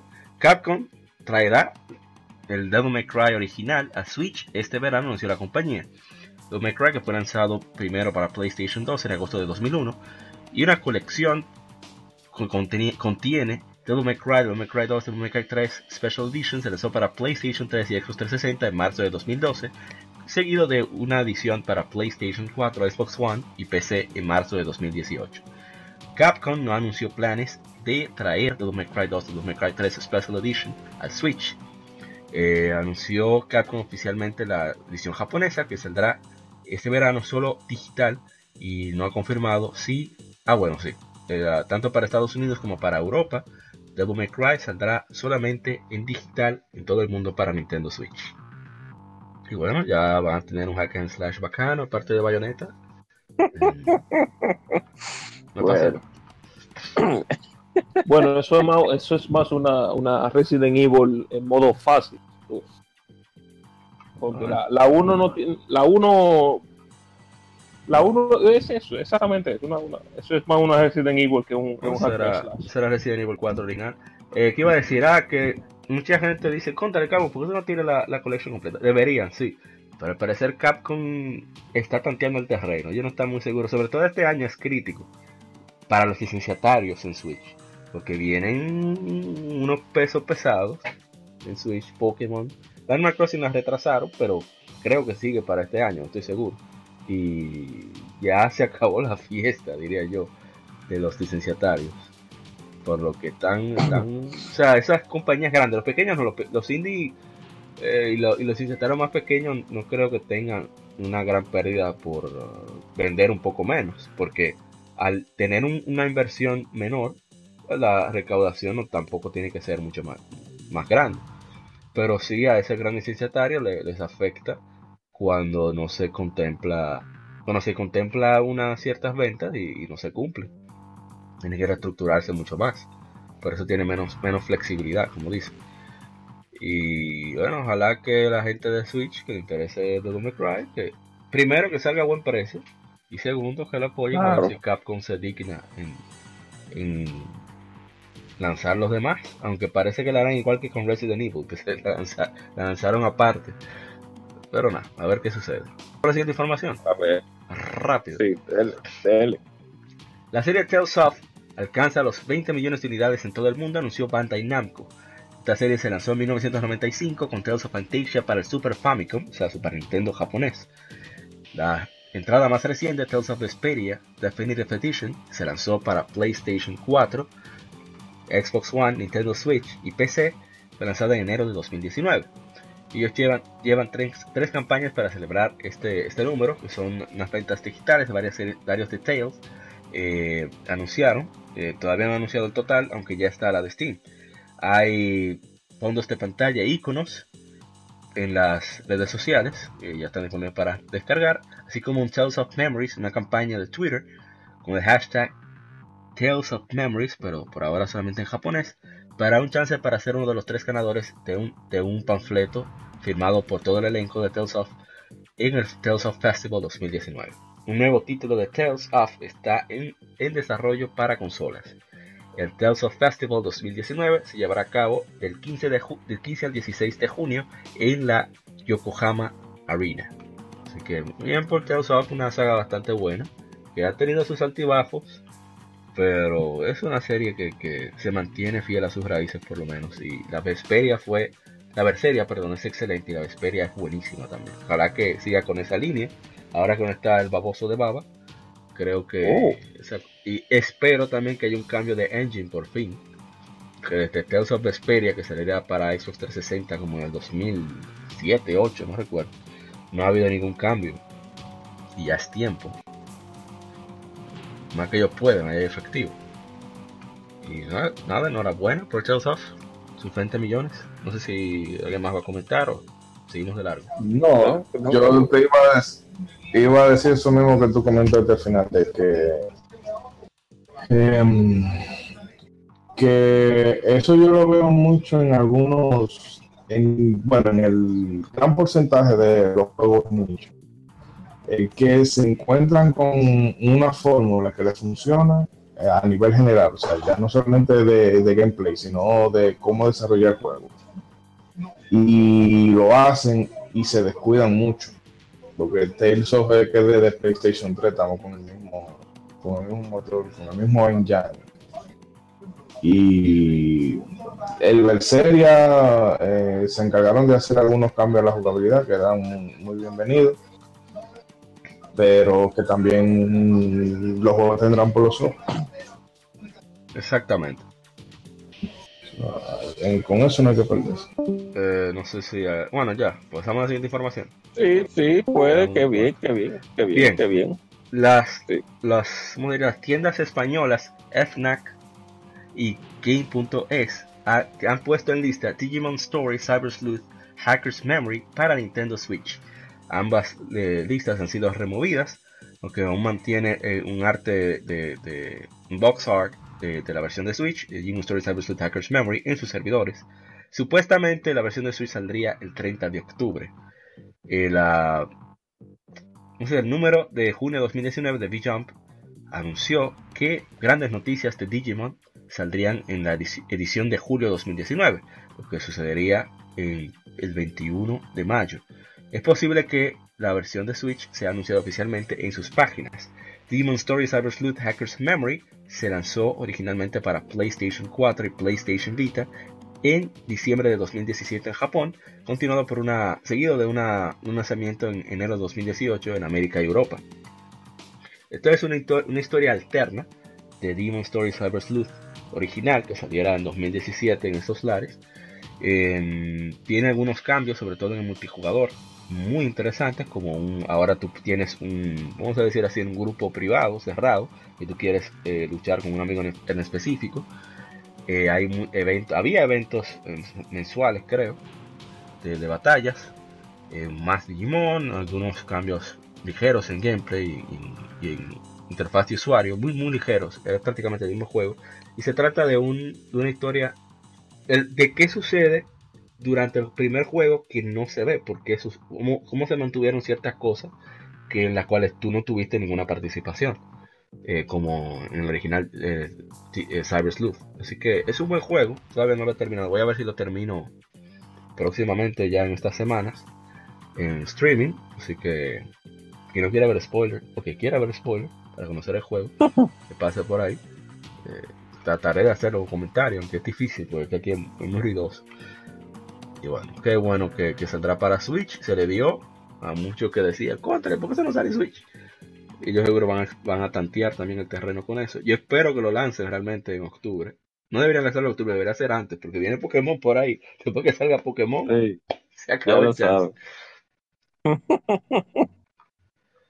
Eh, bueno, pasamos a la siguiente información rápidamente. Sí, una vez. Monster Hunter World, expansión Iceborne, se lanzará para PlayStation 4 y Xbox One el 6 de septiembre, seguido de la ve- versión de PC este invierno, anunció Capcom. Esta expansión incluirá lo que estará disponible como contenido digital por 39 dólares con 99 centavos y una edición deluxe para tanto que incluye tanto la expansión como Monster Hunter World eh, incluirá algunos objetos cosméticos que estará disponible por eh, 10 dólares más. Eh, Monster Hunter World Ice More Master Edition contiene tanto el juego principal como la expansión Iceborne Eh, estará en físico y también en forma digital por 60 dólares. Y eh, solamente en Estados Unidos eh, la Monster Hunter World Iceborne Master Edition Deluxe incluye Monster Hunter World Iceborne Deluxe Kit y también una caja de metal que es- estará disponible por 80 dólares. como pre-order bonus tendrá una, una armadura con capas de, de la serie Yukumo y para los para los que hagan pre-order. Eh, vamos a ver eh, la expansión eh, que ha distribuido más de 12 millones de unidades en todo el mundo, que acoplando 53 millones de unidades hasta la fecha para la serie. el juego tiene una historia nueva que pone a descubrir un, un, lugar, un lugar perdón, congelado. Una vez totalmente explorado, se convierte en la última región en el mundo hasta el momento. Nuevo local es, lugar, es hogar para nuevos y, y monstruos veteranos, nuevos y veteranos monstruos, hizo para retar a los cazadores a través de sus expediciones, así como la nueva dificultad Master Rank. Iceborne continúa la progresión basada en habilidades y el sistema de, de creación centrado en World y, y, la expande agregando varios elementos de gameplay ah, para ampliar el, el repertorio de combate del jugador. Todo esto lleva a la última prueba de cazadores contra los, el nuevo monstruo insignia Belcana. Eh, bueno, no sé, señor Arthur, ¿qué usted piensa decir sobre esto? Que usted, es el experto en Monster Hunter actualmente. Bueno, lamentablemente yo soy la yo he decepcionado un par de panamima y yo tengo la Monster Hunter ahí, la War ahí ready para jugar cuando yo quiera, pero la, no la he tocado. Después del tiempo que me puse a, esperándola. Eh, pero por ahí vi que vienen un par de amiguitos míos que hace mucho que no, no con ellos. Tengo que darle otra vez. Y pero principalmente estoy esperando más, información a ver. Sobre la expansión. obviamente ya, ya, ya, se, ya, se, sabía que, la expansión venía. Ese, viene el, el, modo Master que anteriormente se llamaba el modo G. Sí, se llamaba modo. Pero o sea, vienen. El, el, el, que está roto va a empezar. Yo creo que el que, el que está jugando ahora mismo se dé cuenta que todas esas hermosas armaduras que tiene eh, le van a servir de poco cuando vengan cuando venga la nueva expansión, porque el modo Master Rank va a, venir otro set completo de armadura, o dos. Así que nada, que disfrute ahora y que se prepare, que ahora que viene Mambo, normalmente esas versiones Ultimate, como le dicen en 3 eh, tienen mucho, muchísimo más contenido, es básicamente como el doble de, juego. Mira que hay gente que en consola todavía está jugando desde que salió. Mira, mira por dónde vamos. Así que Monster Hunter, si, si por contenido de Monster Hunter da, da, da, no hay mucho que hablar, no hay mucho que hablar, nada más hay mucho que cazar. Así es. No, me parece bien que Capcom. ¿Verdad que el, precio, considerando una expansión, es elevado para, el, para lo que estamos acostumbrados? Pero esperemos que cumpla en contenido. Que, que demuestre Capcom el cambio que ha venido demostrando como, ¿cómo, se diría? ¿Cómo era que yo decía? Como redención. Así que vamos a esperar a que salga. Y bueno, vamos con la siguiente información. Ya estamos terminando con la Game Media. Y es que. Con la, con la Game Inform. Perdón, pues sí, no ves, tengo la Game en la mente, con el Game Informe. Eh, Sony Interactive Entertainment ha publicado un documental que presenta el esfuerzo de 5 años para revivir y reinventar God of War para PlayStation 4. Racing Kratos, documental que documenta los cinco años del esfuerzo, el esfuerzo herculiano, eso se muy mal en español, pero ni modo, para reinventar una de las grandes historias en game, God of War. Enfrentando a un, un, futuro desconocido, Santa Monica Studio tomó un riesgo enorme, fundamentalmente cambiando. Ah, bueno, no tiene. Cambiando su querida franquicia y restableciendo en justo lugar en la historia del gaming. Más que un making of, este viaje cinemático de segundas oportunidades está integrada en, familia, sacrificio, lucha y duda que sigue el director del juego, Cory Barlock, quien busca, quien persigue la perfección en arte y contar historias. Sé testigo de logros increíbles, perdón, de derrotas increíbles eh, ¿cómo se diría? Logros, no, conclusiones impredecibles y la tensión en, en esta historia de vida real de redención. Así que, bueno, el que lo quiera ver está en, en el canal de YouTube de PlayStation. Yo supongo que en el canal de PlayStation Latinoamérica lo tendrán, sub- aunque sea subtitulado en español. Me imagino. Eh, lleven de mí. Sí, sí, tiene, tiene los subtítulos. Ah, perfecto. Así que, bueno, véanlo. A mí me encantan cuando hacen eso. Más compañías deberían. Más, todas las compañías deberían hacer ese tipo de cosas. Cuando se trata de juegos de, de buen nivel.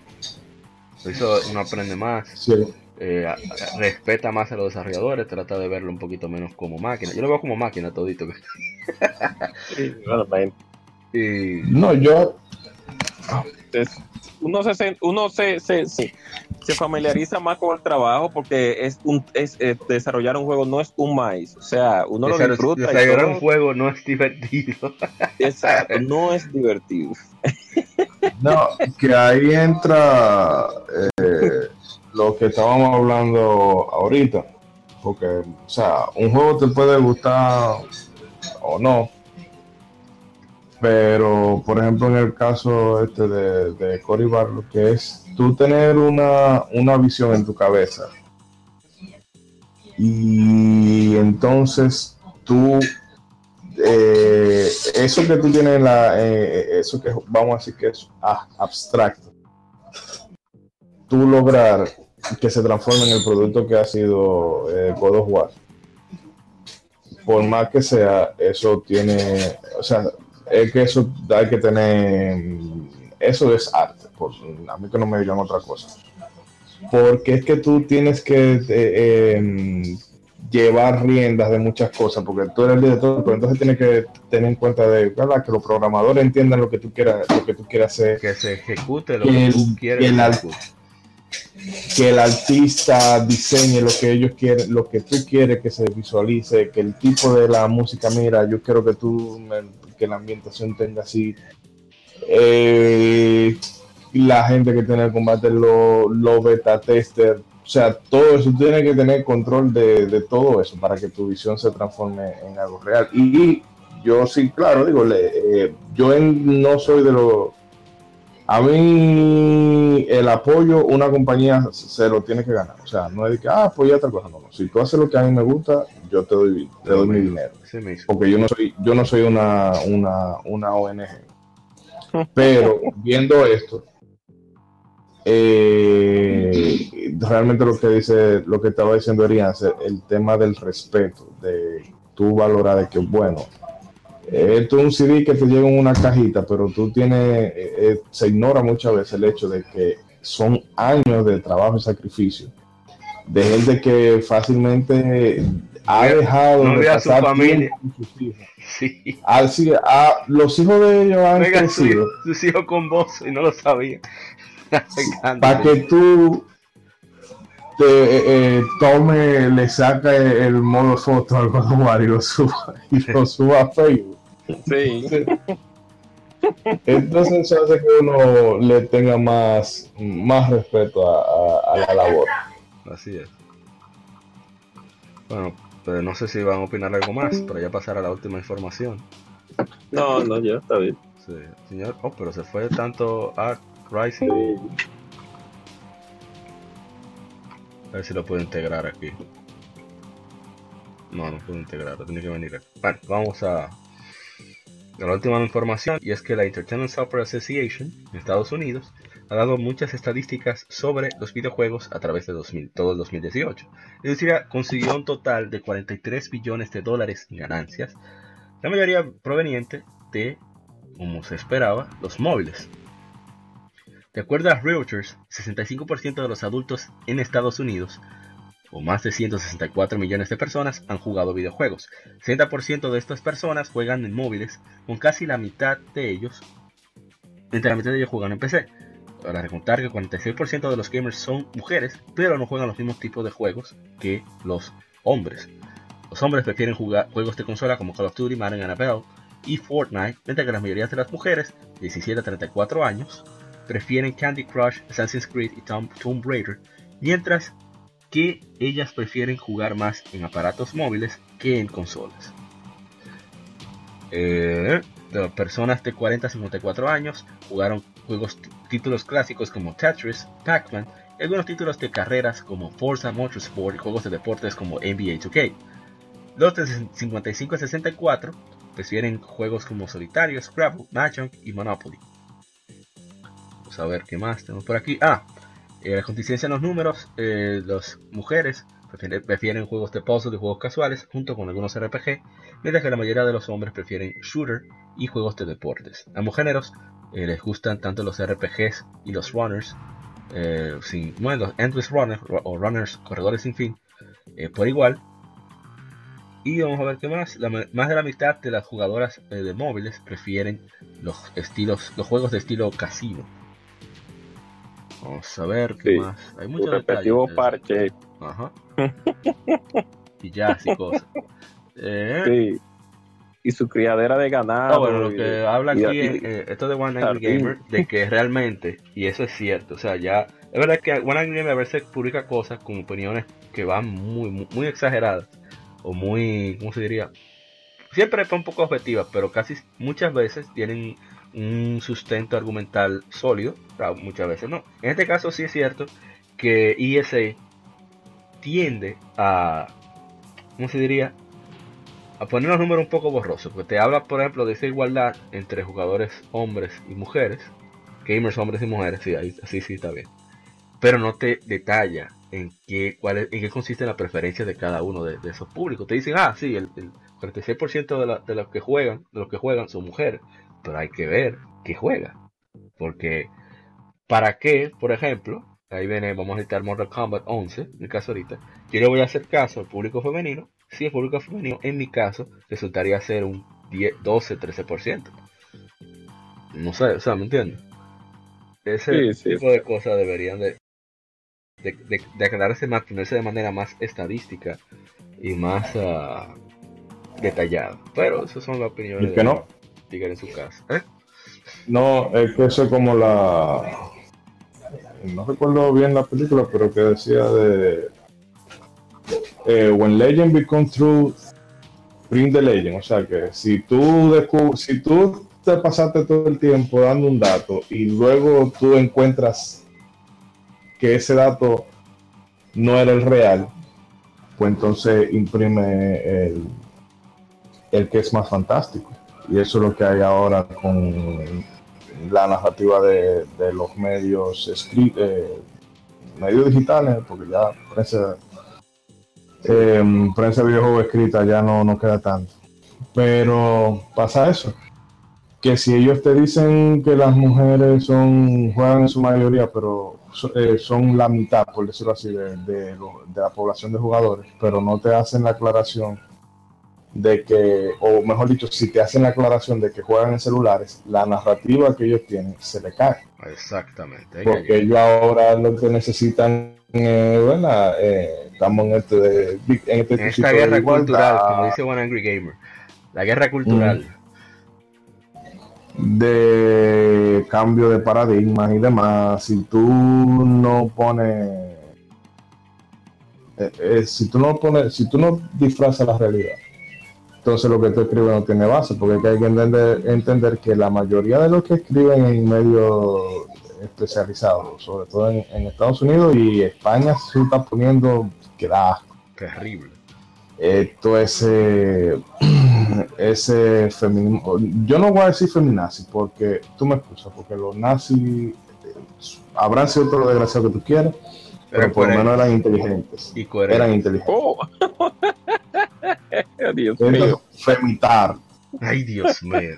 Ay, man, este podcast lo van a cancelar, tú vas a ver. Pero nada. entonces eh, con todo este este discursito barato toda esa gente estudi- estudiaron ¿verdad? humanidades eh, estudiaron, eh, eh, valga la redundancia, eh, estudio de género y demás, quizás con aspiración de escribir en, el New York Times o en el Wall Street Journal o en algo por ese estilo, y no se le dio, y entonces tienen que escribir para videojuegos, de- en este caso, ¿verdad? Consola de sobremesa y PC, cuyo mercado es mm, eminentemente, o no eminentemente, pero mayoritariamente masculino. Entonces, todo ese odio que tú sientes por ese hobby, ya tú lo tienes por partida doble, porque primero es una vaina para eh, de, de hombres en su mayoría, y segundo, que tú no querías escribir en una revista de videojuegos, tú querías escribir en el, en el, en el New York Times. Entonces tú tienes que agarrar todo eso, toda esa, eh, eh, tú sabes, toda esa corriente de pensamiento de que, ah, de que los videojuegos son sexistas, de que a las mujeres se le debe dar más representatividad, porque eh, eh, que los Vamos hombres, que hay como eh, el gatekeeping, que no quieren que las mujeres se introduzcan más en el hobby y tú sabes. Y no es que la mujer, que no, que los hombres no quieran que las mujeres entren en el hobby, es que en primer lugar las mujeres en la, en la mayoría de las veces lo que quieren es jugar Candy Crush. Entonces, es, es eso. Juego sencillo. A la gran mayoría de las mujeres no les gustan los juegos la, tan la mujer complicados. hace muchas cosas, ¿para qué se van a sentarse? de Exacto. O sea, Eh, quiero decir, son- quiero decir, espérate, porque tengo que aclarar para que no nos cierren el podcast.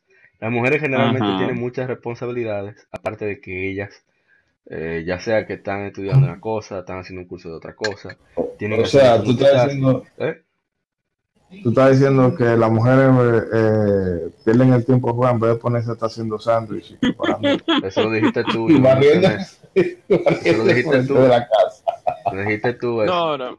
La realidad, y ya para eso. hablar, para dar mi punto sobre eso, es que aquí no se está desprestigiando el, a la mujer en lo que tiene que ver con la, la preferencia de, de, de- de gustos, en lo que tiene que ver, que Dios mío, se me está... Aquí no se está demigrando a la mujer en ningún sentido, y más a- y menos a, a las videojugadoras, que muchos de aquí conocemos varias mujeres que son buenas jugadoras y que tienen sus canales de Twitch, etcétera, Más etcétera, dedicada que etcétera. nosotros. Exacto. Aquí lo que se están hablando sobre unos números y lo que uno quiere es veracidad de la información. Exactamente. Entonces, lo que uno ve en su diario vivir, en el tiempo que yo tengo como videojugador, es, es que la gran mayoría de mujeres, más ahora, claro está, ya que los smartphones ya son prácticamente un de multiuso, ya eh, se hace muchas cosas con los smartphones, ya la mujer en su, en su modus vivendi, al igual que nosotros los hombres, pues, eh, tiene acceso a ese tipo, a, a juegos de, eh, de rato en lo que están pasando el tiempo de un lugar a otro en el metro o esperando a que la recojan su pareja o ellas mismas conduciendo en el carro o ellas mismas yéndose esperando a una amiga que van de compra. Entonces, al igual que nosotros los hombres, pero en el caso de nosotros los hombres, la dedicación es un poco más alta eh, lo que tiene que ver con las horas de tiempo de juego, que a muchas de las mujeres, a la gran mayoría, pues tal vez por ahora no lo vean como algo factible, sino que ya tienen otros, otros, otros tienen sus hobbies, tienen su, su tiempo ya preestablecido y no necesitan de ese tipo de actividades de, de, de, de, de perder tanto tiempo frente a un televisor porque no lo encuentro tan importante. Entonces, la participación, exacto, la mujer en lo que tiene que ver en los juegos de celulares, porque hay que especificarlo, juegos de celulares, porque eh, nosotros le hemos aclarado desde el principio que ahí existe una diferencia entre lo que es un juego de celular y un juego ya establecido como, como un juego AAA, AA o, o indio, etcétera, etcétera. Es que simplemente esa, esa, esa diferencia es la que tiene que plantearse. O sea que para que después no nos tilden al podcast de, de, de, de, ¿cómo es? De, de cefalo, ¿cómo es? De, de, de- bueno, sí, Patriarcado heteronormativo. Sí, exacto, sino que es eso. Eh, si por ahora, por ahora la mujer está prefiriendo jugar más títulos rápidos en celulares porque acapara un poco de su tiempo mientras ellas tienen sus responsabilidades.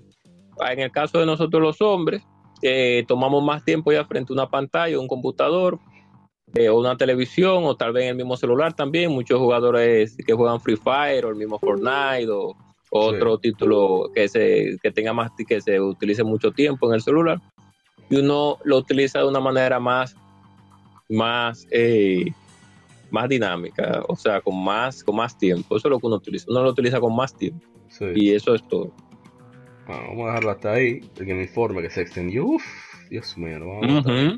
Entendió mucho. Así que vamos a. Bueno, aprovechen que cada dos semanas que sale el podcast. Así que vamos a pasar al lado B. Terminamos el Game Informe y pasaremos en el lado B a las Game Femérides. Así que daré la vuelta a la cinta ahí, como en los 80-90. Así que. Volumen 2. En un momentito.